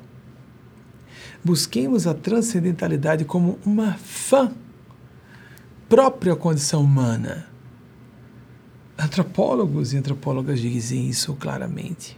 Psicólogos da linha transpessoal, psicólogas dizem isso claramente. É uma necessidade inerente da condição humana, a devoção, a reverência, a prática de espiritualidade. Houve uma frase recentemente que tive acesso, lamentavelmente, não tinha fonte. Quem foi que bolou? É, disse, disse assim: esse autor ou autora desconhecida, desconhecida, religião convencional. Religião é para quem teme ir para o inferno. Espiritualidade é para quem veio de lá. Se você não tem fome ou sede de espiritualidade, você não sofreu bastante. Isso disse Emmanuel, guia espiritual de Chico Xavier para Chico Xavier. Embora não sejamos kardecistas e respeitemos os espiritistas, é uma linha interessante estudo. Toda a obra mediúnica de Chico Xavier e o trabalho mediúnico de Kardec, que foi um grande cientista, considero o maior até hoje na área. Mas vejam, o que, que faz uma pessoa ser ateia? Ela não sofreu bastante, não tem essa ânsia, essa sede de Deus não tem essa necessidade. Então, se a pessoa aprofundou-se em dores atrozes o bastante para saber que a espiritualidade se faz necessária como oxigênio da alma, ela busca, mas é a espiritualidade autêntica, olha, a religiosidade verdadeira que existe. Eu sou partidário. Há pessoas radicais nessa área. Religião convencional não permite espiritualidade autêntica. Não, eu não sou radical a esse ponto. Eu acho que isso é extremismo. E creio que existam, sim, pessoas que estejam vivendo espiritualidade ou religiosidade muito genuína no seio de religiões convencionais, mas reconheço, eis a questão, que é um desafio muito maior viver uma espiritualidade autêntica dentro de um meio dogmático doutrinário. Indiscutivelmente. Isso é o, o que leva muitas pessoas a concluírem que religião convencional é apenas um meio de manipulação das massas e de exploração das massas e lá começando atrás com Karl Marx, que é a religião ópio do povo. Pois bem, a religião, sim. Assim como amar política, amar ciência, tudo. Amigas e amigos, onde nós, como seres humanos, entramos com os nossos aspectos sombrios, tudo degenera. É o inverso do toque de Midas, do rei Midas mitológico. Nós tocamos tudo e tudo apodrece. Quando estamos tocando com o nosso lado tenebroso. Todos nós temos um percentual de lado sombrio e lado luminoso. Cabe-nos reconhecer a presença, a existência dessas características menos felizes, moralmente menos felizes. Reconhecer as que são positivas, construtivas, colocar bem comum, ao serviço do bem comum, senão não será bem para nós, não existe bem exclusivo, ou para os meus entes queridos e ponto. Não existe isso. Em última análise, se a pessoa tiver profundidade, ela vai perceber, numa escala de consequências em efeito dominó, que não existe o bem exclusivo, a felicidade que seja só minha e de mais ninguém, não existe isso, só a fantasia infantil. E ao mesmo tempo sem reprimir, sem atacar ou tentar eliminar aspectos que nós consideremos moralmente destrutivos, que muitas vezes nem são. Mas a pessoa está querendo uh, utilizar. Lembremos-nos, houve um tempo em que a virgindade antes do casamento era uma obrigação moral das mulheres. E uma mulher que dissesse, eu perdi a virgindade, sou uma perdida, ela estava simplesmente se equivocando, se condenando, era execrada publicamente, se isso fosse, é, de fato, viesse a lume, viesse à luz do conhecimento popular, de uma sociedade que seja, ela própria poderia se condenar, ou como, por exemplo, ter fantasias sexuais. Há pouco tempo, Lá ia aquela senhora contrita desabafar com o padre no confessionário, tive pensamentos horríveis. Fantasias sexuais, que bobagem. Para hoje, não para época. E quantas tolices de hoje. Vamos procurar os efeitos, como disse nosso Mestre Senhor Jesus, que é uma maneira excelente de moralmente avaliarmos alguma coisa. Reconhece-se a árvore pelos frutos. Se os frutos são bons, a árvore é boa. Se os frutos são maus, a árvore é má. E temos que também outro princípio que ele apresentou com a mesma analogia: toda árvore tem que dar bons frutos, porque há árvores que são improdutivas, não só como o sicômoro, a figueira que não dá figos, mas ele condenou, amaldiçoou e ela apareceu seca até as raízes no dia seguinte. Uma figueira porque estava sem figos num período entre safras, fora da época de figos, fora da estação de dar figos.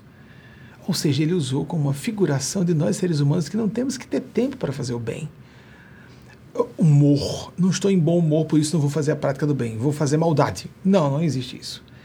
Nós podemos não estar muito alegres, podemos não estar muito motivados, podemos estar é, nos inclinando a interpretações mais sombrias sobre pessoas, sobre eventos e manter a disciplina de reconheço, percebo que estou com esses maus sentimentos ou más emoções ou maus pensamentos, mas a disciplina do comportamento, a disciplina do fruto externo, enquanto vamos trabalhar aqueles sentimentos em terapia, conversando com amigos e amigas, em prece e meditação, em reflexão que nos ajude a incorporar a nossa psique o que esteja desconectado, incoerente com o nosso código de principiologia, que deve ser inerentemente pessoal, principiologia ético-moral. Seguir a própria consciência. Eugênia Spazia fala muito, muito, mas há décadas, desde o início do nosso trabalho. Eu não posso dizer quando, ela primeira, pela primeira vez, em que ano ela falou. Comecei a trabalhar com a Eugênia Spazia em 1988. Mas o início era pontual o contato com ela. Tornou-se mais recorrente a partir de 1991 e muito assíduo a ponto de se tornar diário a partir de 1994, quando eu lancei o programa TV. Ela pede muito para dizer: o ser humano deve buscar não obediência, e sim consciência. A gente não pode radicalizar. A pessoa tem que obedecer à lei, lógico. Mas para quem precisa obedecer à lei, a pessoa que precisa obedecer à lei está num nível muito primário de desenvolvimento moral. Ela precisa ser freada pela lei. Uma pessoa desenvolvida psicológica, espiritualmente, se cobra o que ninguém nem imagina. Está muito além do que a lei pede. Além de considerarmos o que já citei aqui algumas vezes, de David Thoreau, que foi o filósofo transcendentalista, discípulo de Emerson, vou citar as datas que já citei várias vezes, o princípio da desobediência civil que ele criou e que é, foi aplicado por Mahatma Gandhi e por um seu admirador aqui nos Estados Unidos, Martin Luther King Jr., ambos mortos a queima-roupa, o primeiro em 1948, o outro exatamente 20 anos depois, em 1968. Sendo Gandhi nascido em 1869, Martin Luther King em 1929 as coincidências curiosas, né? De novo, as datas meio redondinhas, né? Os términos dos anos. Pois é, só coincidência, né, gente? Vamos brincar de coincidência, né? Dois grandes aplicadores, grandes estadistas, revolucionários do século XX, ambos nasceram em ano terminado em 9, ambos morreram no ano terminado em 8, 20 anos exatamente depois a queima-roupa para aplicar o princípio da desobediência civil. Só coincidência, só. Toda parte a gente nota isso. Toda parte a gente nota isso. O ano da morte de é, Frederick Douglass, que citei em 1895, por exemplo, só para brincar de falar de coincidências aqui, uma de hoje. É, foi o mesmo ano de outro que eu quase citei, Louis Pasteur, quando estávamos falando do, de nós brasileiros que somos mais higiênicos, mas a França, a pátria da microbiologia, com Pasteur, Louis Pasteur, ele veio a óbito em 1895, o mesmo ano de óbito de Frederick Douglass, os dois grandes gênios em áreas completamente distintas. Um francês microbiologi um microbiologista, um norte-americano estadista. Com contribuições completamente distintas. Ano é bobagem, mas quando eu falei de datas daqueles presidentes, vamos procurar a palestra, por favor, de palestras recentes, quando eu falei de coincidências sobre os presidentes norte-americanos, só dois, que desencarnaram no mesmo dia, 4 de julho, o dia de independência dos Estados Unidos, 4 de julho. Não qualquer 4 de julho, o cinquentenário. Não quaisquer presidentes, dois ex-presidentes, o segundo e terceiro dos Estados Unidos. John Adams e Thomas Jefferson morreram ambos no dia 4 de julho de 1826. Socorro! Isso não pode ser coincidência. Eles não cometeram suicídio, eles não foram assassinados. Eles tinham idade avançada, um com 83, outro com quase 91. Eram múmias para a época. Não era pré-antibióticos, pré-tudo. É, se fazia sangria para passar a febre das pessoas. Vocês conseguem imaginar? Isso é de conhecimento público, não é bem notório isso aí sangrar a pessoa, está passando a febre. É, matando a pessoa, não é? Tirando sangue da pessoa. Nessa época, esses homens foram mantidos vivos, fica óbvio. É fácil compreender. Para virem a óbito exatamente no mesmo dia, do mesmo mês, do mesmo ano, relacionados os dois, pais fundadores dos Estados Unidos, no primeiro cinquentenário da, do, do dia que marca a Revolução Americana, o 4 de julho de 1776 4 de julho de 1826, os dois, segundo e terceiro presidentes dos Estados Unidos da América. Aí só de gozação, cinco anos depois, outra data redonda, James Monroe, o quinto presidente norte-americano, veio óbito, também em 4 de julho, só que de 1831, cinco anos redondos depois. Oh, amigos, amigas, aí. Não, dizer, coincidência foi coincidência. É, é uma bobagem. Não, não, não, não, Por favor, por favor. Sem desrespeitar a matemática, você respeita a lógica. Se alguém é científico, tem uma abordagem, quer, respeita a ciência, respeita a lógica, respeita a matemática, ela vai dizer, a probabilidade matemática disso acontecer é zero. Não é dizer que é pouco provável, não. Não era para acontecer. Simples assim. Não era para acontecer.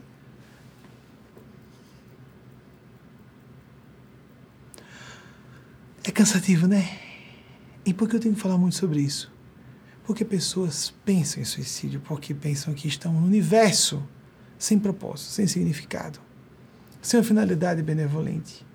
Tragédias horríveis, como termo, o terremoto que abalou a Síria, e até agora, o último notícia que eu tive foram 22 mil óbitos só dos corpos encontrados até então, até esse momento. Na Síria e na Turquia, coisa pavorosa. A guerra na Ucrânia, devastando a Ucrânia, a própria população russa também sofrendo muito, a Europa toda, debaixo de uma propaganda de ameaça de guerra nuclear. Se não pensamos que tudo isso é finalidade benevolente, não gera um estado de desesperança, de angústia, de niilismo. Algumas pessoas se dão bem com isso, numa boa, lidam com essas questões. Parabéns para você, mas há adolescentes e jovens que se desesperam e pensam e se entregam a vícios desbragados não querem se esforçar coisa nenhuma, porque o mundo já está à beira mesmo do apocalipse, ou climático, ou nuclear, ou qualquer coisa por aí. Para que eu me esforçar para coisa alguma? Se está tudo à beira do abismo. Ou seja, ainda que não existisse a espiritualidade, seria válido pregar que é provável. Diógenes, se não me engano, acho que foi Diógenes o Grande, aquele que andava com a lamparina né, de baixo no mercado de Atenas procurando um homem. Fantástico. Ele disse: Eu não sei se os deuses existem, mas eles deveriam existir. assim como Voltaire falou, se Deus não existisse, ele, ele tinha a convicção de que existia. Se Deus existisse, teríamos que inventar um. Então, amigas, amigos, eu respeito, como disse vocês, tem uma tenho muito carinho por meu avô materno até hoje. Ele foi ateu, chegou do outro lado ficou extasiado. Ele era um ateu honesto, acreditava realmente em, no, no, que dizia no ateísmo e era uma pessoa decente. E era uma pessoa de coração bom. O que isso tem a ver ateísmo com ser, ter boa índole ou ser uma pessoa de caráter ou não? Bobagem. Tolice isso aí. Isso é, isso é preconceito também. Mas o problema da militância ateísta, de divulgar e zombar de quem acredita na espiritualidade de Deus, desdenhar como se fosse uma pessoa primária, pouco culta, pouco inteligente, pouco profunda, epa, isso é um preconceito sério. Isso, inclusive, induz alunos, às vezes, mal saídos da adolescência, no final da adolescência, aí pega um professor, uma professora, cheio de títulos, cheia de títulos, e com pló, com sorrisos escarninhos, desesperando os jovens. Cadê a empatia? Cadê o respeito à dignidade humana? A pessoa tem direito de ter uma fé espiritual religiosa. E isso é necessário para muita gente. E esses seres existem, quer a pessoa acredite, quer não que eu falei de Aldous Huxley, de novo. Essa realidade não deixa de existir porque alguém acredita que não existe. Eu, minha cabeça diz que isso tudo é boba baboseira. É mesmo bobagem? Você acha? Ok. Os gênios celestes, as civilizações superiores não estão nem aí para a sua opinião. Tem gente que chega ao desatino de dizer: se existisse, apareceriam para mim. É mesmo? é nada. Você acredita nisso mesmo? Que se fosse real, a espiritualidade faria questão de dar uma prova a você do seu modo, do que você julga que seja prova, ou que uh, civilizações alienígenas se mostrariam a você, de onde você tira que esses seres julgam que você precise disso e mais, mereça, da visão deles, você seja importante para isso. E mais, que isso passe pelo filtro ético deles de violar o seu livre-arbítrio, de ter as evidências que você quer encontrar. Porque as evidências, os indícios de que existe o mundo espiritual, de que existem todos os fenômenos paranormais, são tão, tão numerosas que a pessoa só tapa os olhos e põe pontos cegos se quiser. As pessoas que se falam, se dizem, se declaram ateias, não estudam os, estu os cientistas, os acadêmicos e acadêmicas, as cientistas, as cientistas que trabalham com essa área de fenômenos paranormais, espirituais, místicos, não estudam. Não querem ler. Só querem ler quem confirma suas opiniões de que tudo isso é, é bobagem. Certas disciplinas, certas academias são mais ateias do que outras. E vemos uma época em que acadêmicos, pessoas com alta titulação, no ápice da titulação acadêmica, estão com acreamento público de dizerem que creem e sabem, não creem não, sabem que Deus e espiritualidade existem. Não é uma questão de crer ou não crer, é de saber estar informado ou não. Simples assim. E há ciclos históricos e culturais de negação, que fica elegante, fica chique você dizer que não acredita em nada. Não, estou acima disso. a pessoa só de ridícula, ou passa pelo ridículo, e não sabe. Aí tem alguém do lado assim, uhum, uhum. nossa, essa pessoa tão inteligente está dizendo isso, né? Ok. Eu vi isso nos anos 90 e nos anos 2000 com alguém que atacava homossexuais no meio de acadêmicos. Aí os acadêmicos ficavam, uhum. porque desde os anos 70 nos Estados Unidos está resolvido esse assunto pela Associação Psiquiátrica Norte-Americana e nos meios psicológicos há muito mais decênios antes. Então me lembro de um casal muito fino, os dois da área de medicina, heterossexuais, com filhos heterossexuais e um senhor bem homofóbico começou, na virada do século, a dizer um monte de asneiras sobre a homossexualidade. E então me lembro dos dois acadêmicos, um deles com um livro de medicina aplicado no Brasil inteiro, um livro didático de medicina. Então, é excelente na área dele que ele é. Então, os dois professores doutores ouvindo, uhum, uhum, mudaram de assunto em seguida. Porque na época não se falava, as pessoas não defendiam abertamente, para não parecer que eram homossexuais ou tinham filhos homossexuais. E depois, mas sabiam já. Ficava só aquela a pessoa achando que estava abafando, né? Degradação, blá blá blá. E os dois outros acadêmicos. Uhum. Meu Deus, esse cara está dizendo isso mesmo. Que atraso, que falta de cultura. No campo do ateísmo, muita gente muito informada fica. Uhum, nossa, mas tão inteligente, tão culto, tão inteligente, tão culto, eu não podia já saber que esse fenômeno vai ler sobre o assunto, vai se atualizar, cala a boca, não se meta na área dos outros. Ninguém vai procurar um PhD em direito para falar sobre medicina, nem um PhD em medicina para falar direito. Por que a gente não lê os estudiosos dos fenômenos paranormais, dos fenômenos místicos espirituais? Por que não vamos ver esses acadêmicos, as pessoas que estudam a fundo experiências de quase morte ou de regressão e lembranças espontâneas em crianças de vidas ou de outras vidas? Os estudos de noética, etc., o estudo da consciência. Por que não estudamos esses acadêmicos? Fazem abordagens científicas quanto possível na área. Então, nós queremos confirmar o que nos agrada. Nós queremos nos agradar nas, nos nossos caprichos egóicos. Ou nós queremos a realidade ampliada como ela é. Vamos estreitar o universo ao nosso bel prazer. A pessoa não está sendo racional, não está sendo madura. Nem moralmente isso é correto. E principalmente se as consequências são ruins.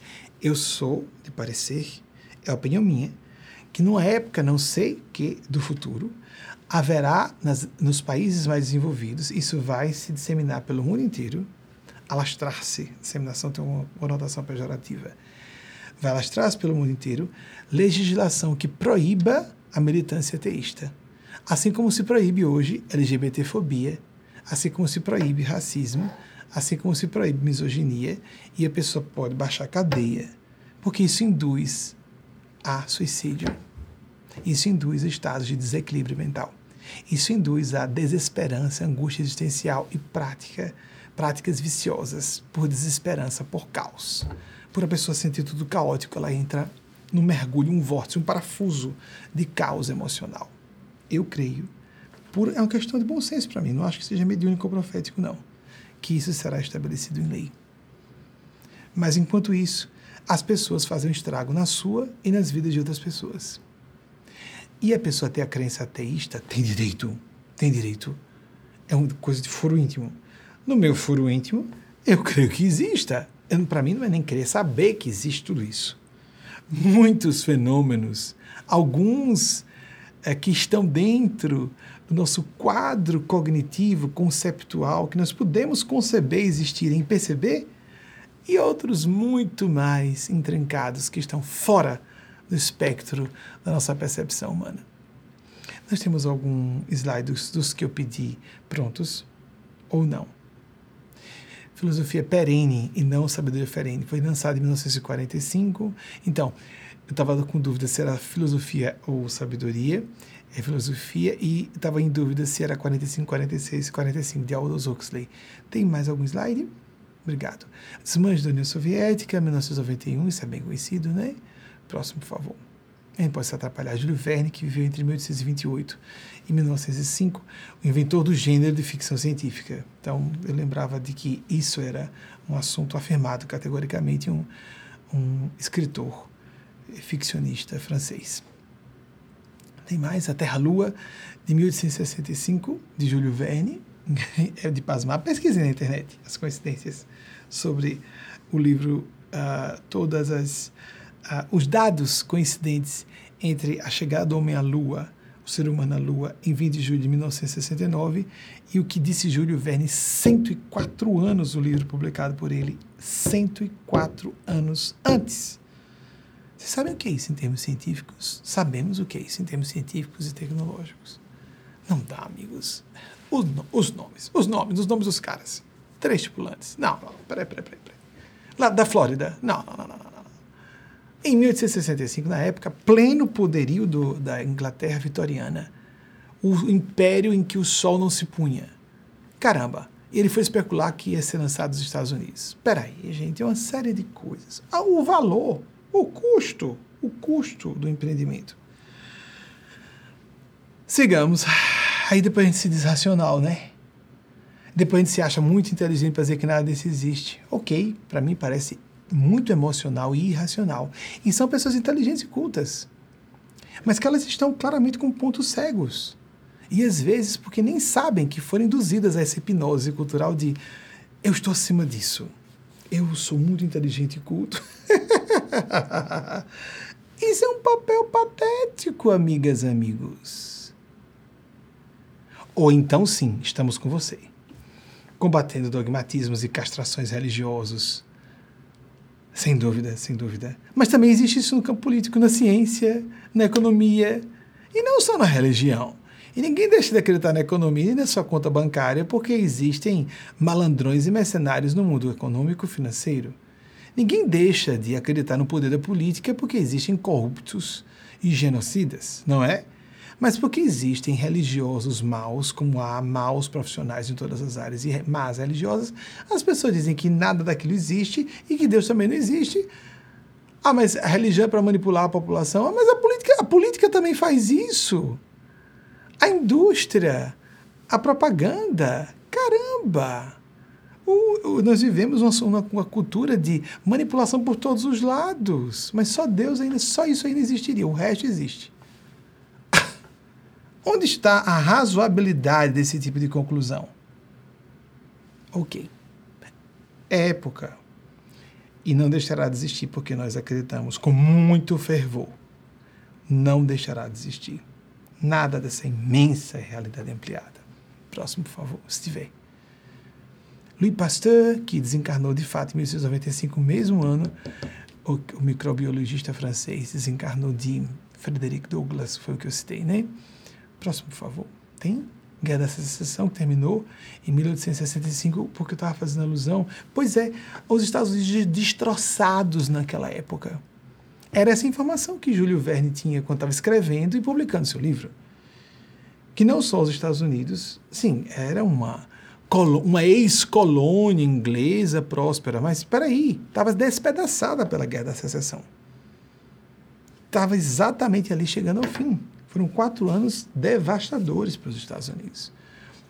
Um país que tinha aproximadamente 30 milhões de habitantes, um milhão de pessoas morreram em campos de batalha, um milhão de homens, ou por no próprio campo de batalha, ou por ferimentos e enfermidades decorrentes de uh, dos confrontos uh, belicosos. Próximo, por favor. Já dei mais dados, não foi 30 milhões de habitantes aproximados, um milhão de homens. Bem, mas acho que de um milhão de homens já saiu, 30 milhões da população aproximadamente, eu acho que não saiu esse slide. Eles querem que eu faça isso. Elas querem que eu faça isso. A gente tem internet para isso hoje, né? Fala alguma asneira, corrige na hora, beleza, é isso mesmo. Falha minha se acontecer. E o que a, o pessoal pesquisar e o que não pesquisar que estiver errado, atribuam a mim. Sou ser humano falível, existem seres superiores que me inspiram desde minhas condições. Do que eu posso ser tangido né, como uma, um instrumento de cordas. O que eles têm, o que eles encontram em mim, dentro das minhas limitações, para poder fazer o trabalho. Mahatma Gandhi, que veio de 1869, 1869 1948, e que foi assassinado queima-roupa. Próximo, por favor. E vejam, vocês viram os anos? 9, 8. Também é, é Obrigado pela volta. Mahatma Gandhi e Martin Luther King, 1929, 1968. Acho que esse comentário sobre os, a finalização dos anos de nascimento e morte não tinha feito referência. E os dois grandes homens, vultos históricos significativos do século XX. Apesar de Mahatma Gandhi ter nascido no século XIX, mas foi um grande homem assim visto durante o século XX, suas principais realizações.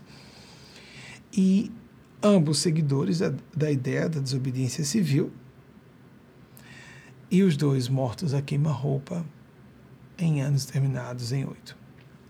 Mera coincidência. Mera com rótulos de assim, não entendo, não tem como explicar, coincidência. Bom, aí é bobagem. Lembre-se dos, dos três presidentes norte-americanos, mortos em 4 de julho.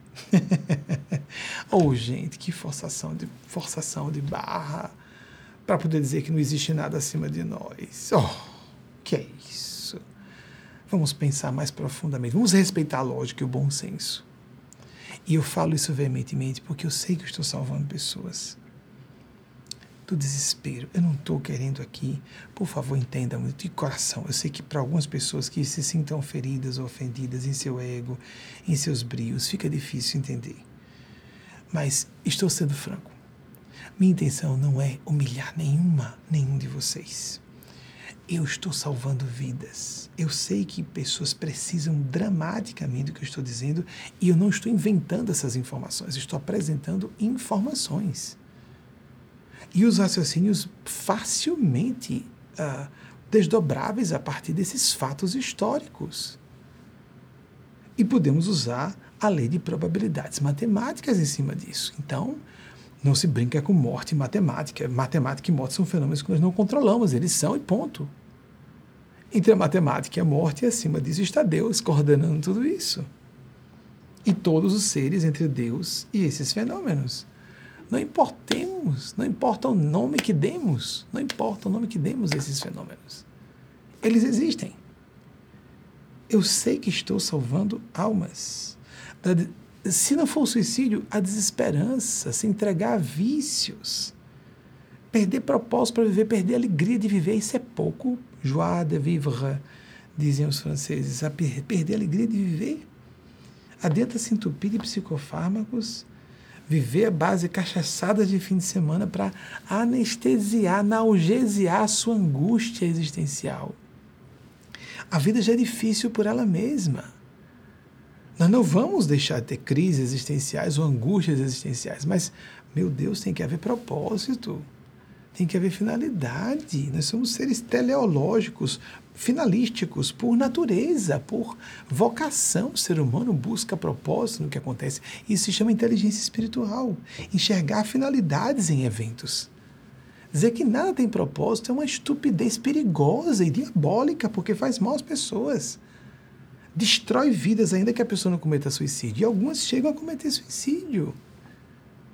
Então, eu peço desculpas a quem tiver a crença ateia. Tem pessoas que eu quero bem que têm essa crença à distância e não sabem. Eu não estou atacando vocês, mas eu estou defendendo vidas. E, lamentavelmente, eu terei que. Minhas posturas são controversas. Quem quiser prestar um serviço ao bem comum, em algum momento vai ser polêmico ou polêmica e vai contrariar interesses constituídos ou caprichos dessa pessoa ou daquela. Não tem como. É, disse Aristóteles: tem uma forma de você não ser criticado. Não falar nada, não fazer nada. Qual é a outra coisa que ele disse? Não pense, não fale, não haja. Não coisa nenhuma. Não diga, não escreva. 384, 322 a.C. No quarto século, um dia desse eu troquei aí por quinto século, quarto século antes de Cristo. Tem um slide aí, deve ter fácil, né, de Aristóteles. Então, não dá, gente, mas a intenção não é essa, não precisa não, já mostrei outro dia. Uh, e você pode dar para o seu celular. É importante que você tenha sua prática diária de oração e de meditação. Uma vez na semana, você pode acompanhar a distância sim. Você não precisa lá fazer a reverência ao Deus gasofilácio.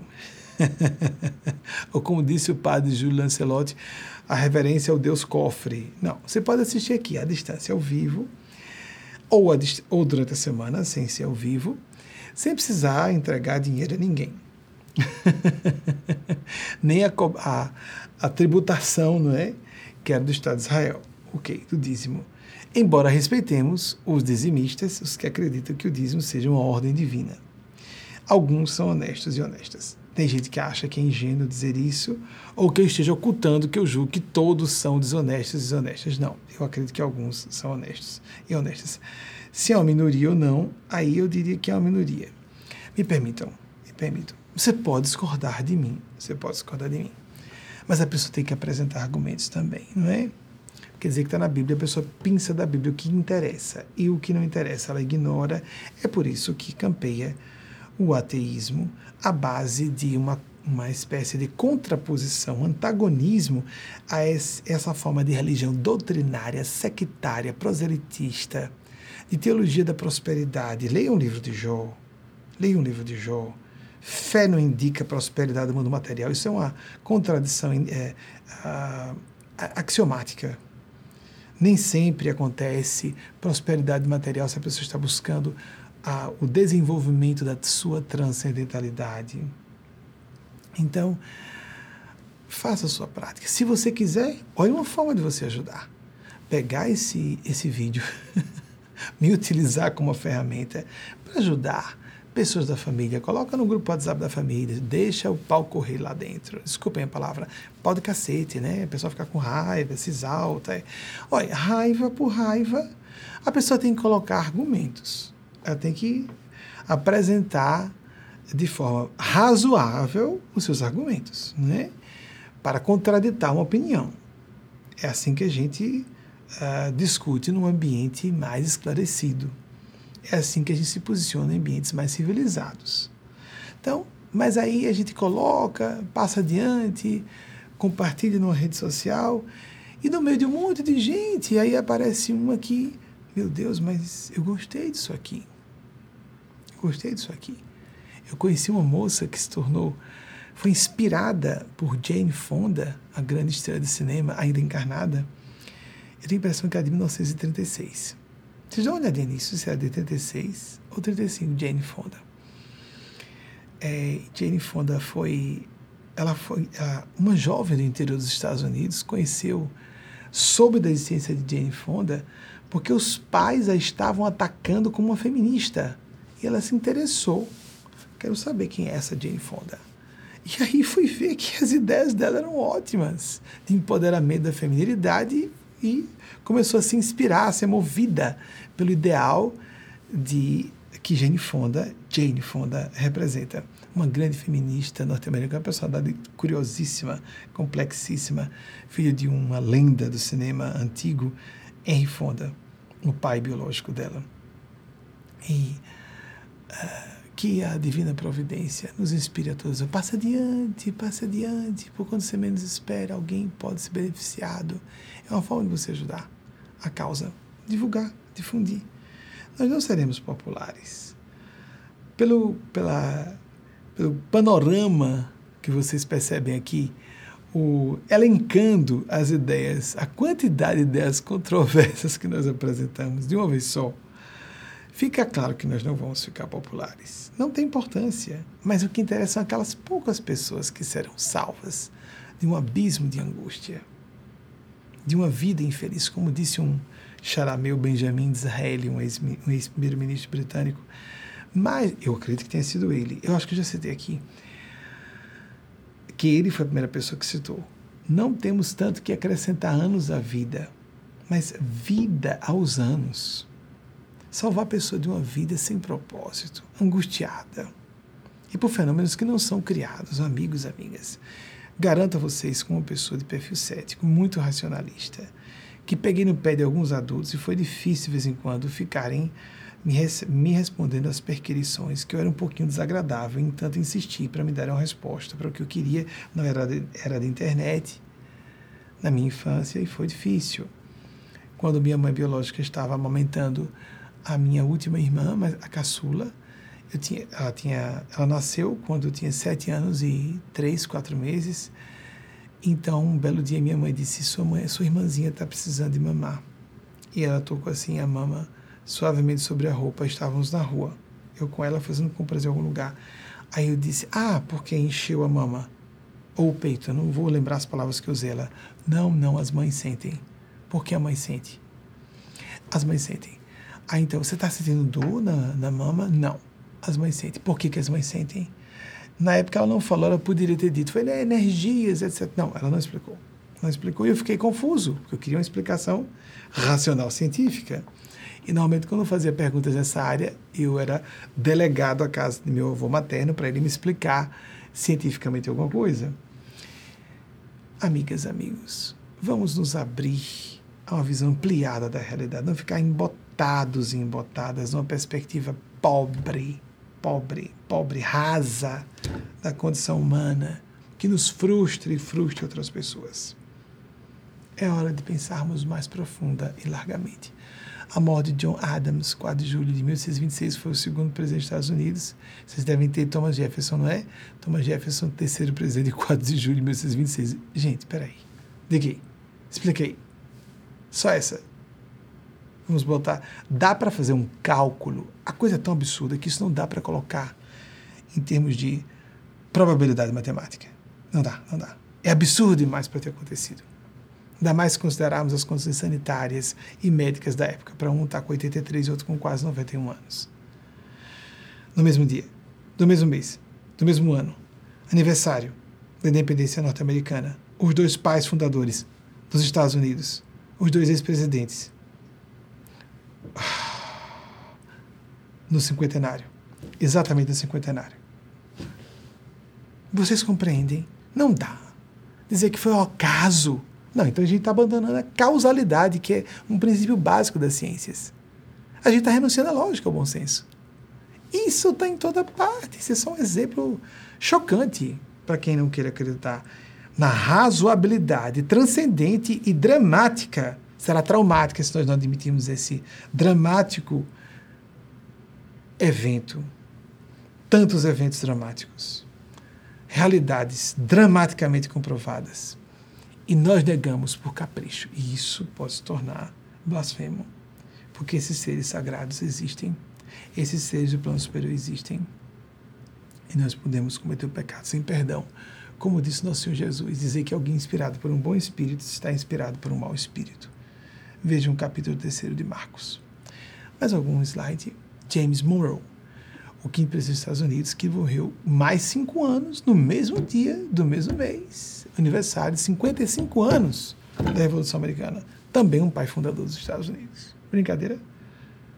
Não é brincadeira, é uma coisa muito séria. Revela uma realidade ampliada, coisas que nós não compreendemos e que foram provocadas para essa piscadela. Na época, início do século XIX, ah, Nosso Senhor chamou de volta no mesmo dia. As pessoas aceitavam com naturalidade. E hoje? Por que, que em história nunca ninguém? Eu tive que descobrir isso com os espíritos. Por que, que nenhum professor de história me falou dessas coincidências? Porque, deixa isso para lá, não vamos falar sobre isso porque não tem explicação, né? Isso é atitude responsável com conhecimento. Já que aí tu explica, não fala sobre isso. É, esconde, esconde, esconde, esconde dos alunos e das alunas. Tá certo isso. Tá certo. Isso é decente. Mais do que lúcido. Isso é decente. Próximo, tem algum slide ainda? Aristóteles, 384 a 322 a.C., acho que acabei, né? Independência norte-americana, quadro de julho, tanto, né? Quadro de julho de 1776, acho que acabamos, né? Uma excelente semana para cada uma e cada um de vocês. Que a divina providência encontre eco em nossos corações. Nós somos livres, livres. Eles não vão se impor a quem não quer receber recebo mensagens mediúnicas minuciosíssimas a respeito do que a pessoa está pensando e sentindo quando ela não precisa de prova nenhuma para acreditar nessa realidade espiritual. Porque nós vamos estabelecer a convicção por meio próprio. Não peçamos, não estabeleçamos uma inversão da hierarquia funcional, hierarquia evolutiva. Se o céu quiser me convencer, mando que determino que deva ser assim por favor, não façamos isso. Por favor, não façamos isso. Nós vamos encerrar por aqui, pedindo que cada um ouça um pouco mais esse cerne, esse eixo de consciência e intuição, para que possa ler o fluxo da vontade de Deus, que é sempre nossa verdadeira felicidade. Não obstante, às vezes, a curto prazo, não tenhamos gratificações, mas isso é princípio da inteligência emocional. Não tem uma gratificação imediata para médio e longo prazos, obtermos muito mais. Que a Divina Providência esteja com todas e todos, assim seja, assim façamos por merecer, disciplinada e perseverantemente. E agora vamos acompanhar a produção audiovisual de nossa equipe, que faz a emolduração ou o envelopamento audiovisual da epístola semanal mariana de Maria Cristo, que o Espírito Eugênio Spazia nos trouxe essa semana. Para quem quiser acreditar que seja ela. Creio que é inexorável historicamente. Um dia vão olhar para trás e dizer: eles realmente não acreditavam lá atrás que uma mulher e uma mãe poderia ser crística? Só Jesus era Cristo? Nossa, que gente atrasada, mesquinha, misógina. Não percebiam que isso era uma blasfêmia contra Deus, não, porque se era negada a existência de maternidade e feminilidade no campo crístico, estava-se implicando dizer que Deus também não tem lado feminino. É bem simples. Jesus não sabia que iríamos falar sobre isso agora. Jesus teria ciúme ou se incomodaria com isso se ele legou a humanidade a ela? E a não disse no primeiro livro da Bíblia que por inimizade entre a humanidade, pela mulher, ele disse por inimizade entre ti, a serpente, arquinimiga da humanidade, e a mulher. A mulher representando a humanidade. O Messias não pode ter sido uma mulher, na minha opinião, foi um messianato partilhado por Maria e Jesus. Tanto que Jesus, no ápice da cruz, lega a humanidade a Maria. Mulher, para fazer alusão àquela mulher do Gênesis. Mulher, eis aí teu filho. Filho, eis aí tua mãe. E o filho levou a mãe de Jesus, mãe de todos nós, mãe da humanidade, a civilização terrena para casa a partir daquele dia. Todos e todas representados ali em João Evangelista, não João Batista, João Evangelista.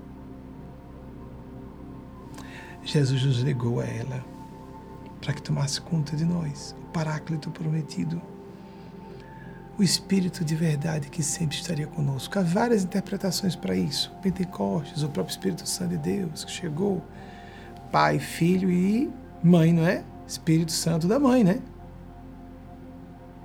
Não é estranho que a gente exclua a mãe de uma relação pai filho, tem uma terceira personalidade, uma terceira entidade, e nós negamos dizer que é a mãe. Que blasfêmia é essa?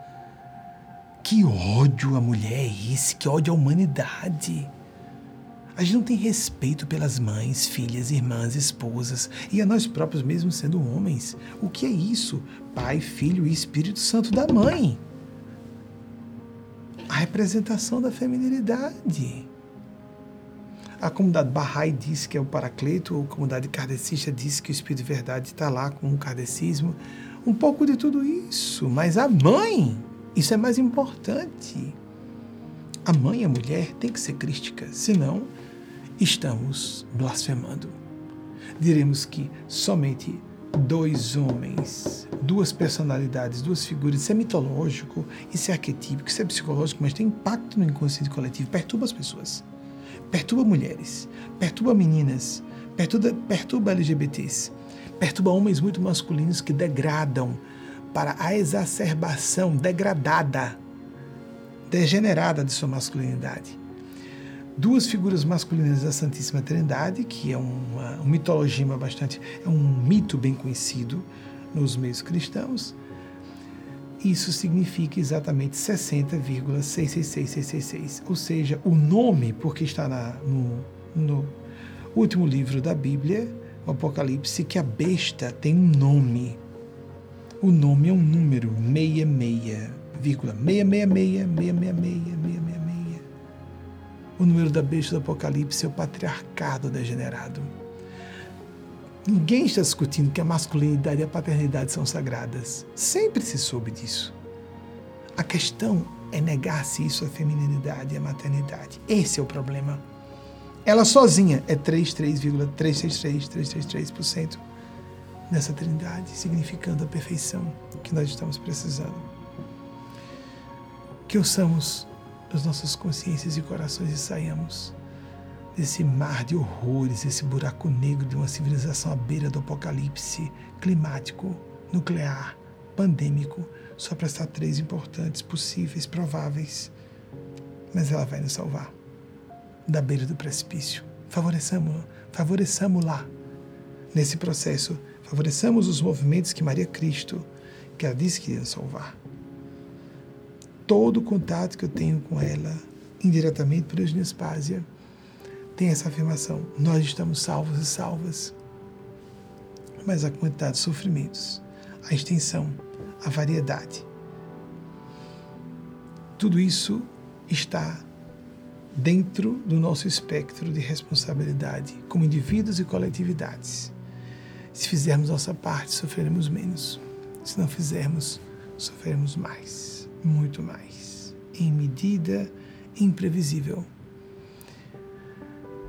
Um beijo no coração, um beijo fraterno no coração de cada um e cada um de vocês. E Diogênia Paz, ela pede para transmitir um beijo maternal no coração de todas e todos. O Espírito Mateus Nacleto invoca as bênçãos, os Cristos de Deus para cada uma e cada um de vocês, seus entes queridos, nossos entes queridos. Assim seja, assim façamos por merecer, persistentemente. Até o próximo domingo, se a divina providência nos autorizar. Assim seja.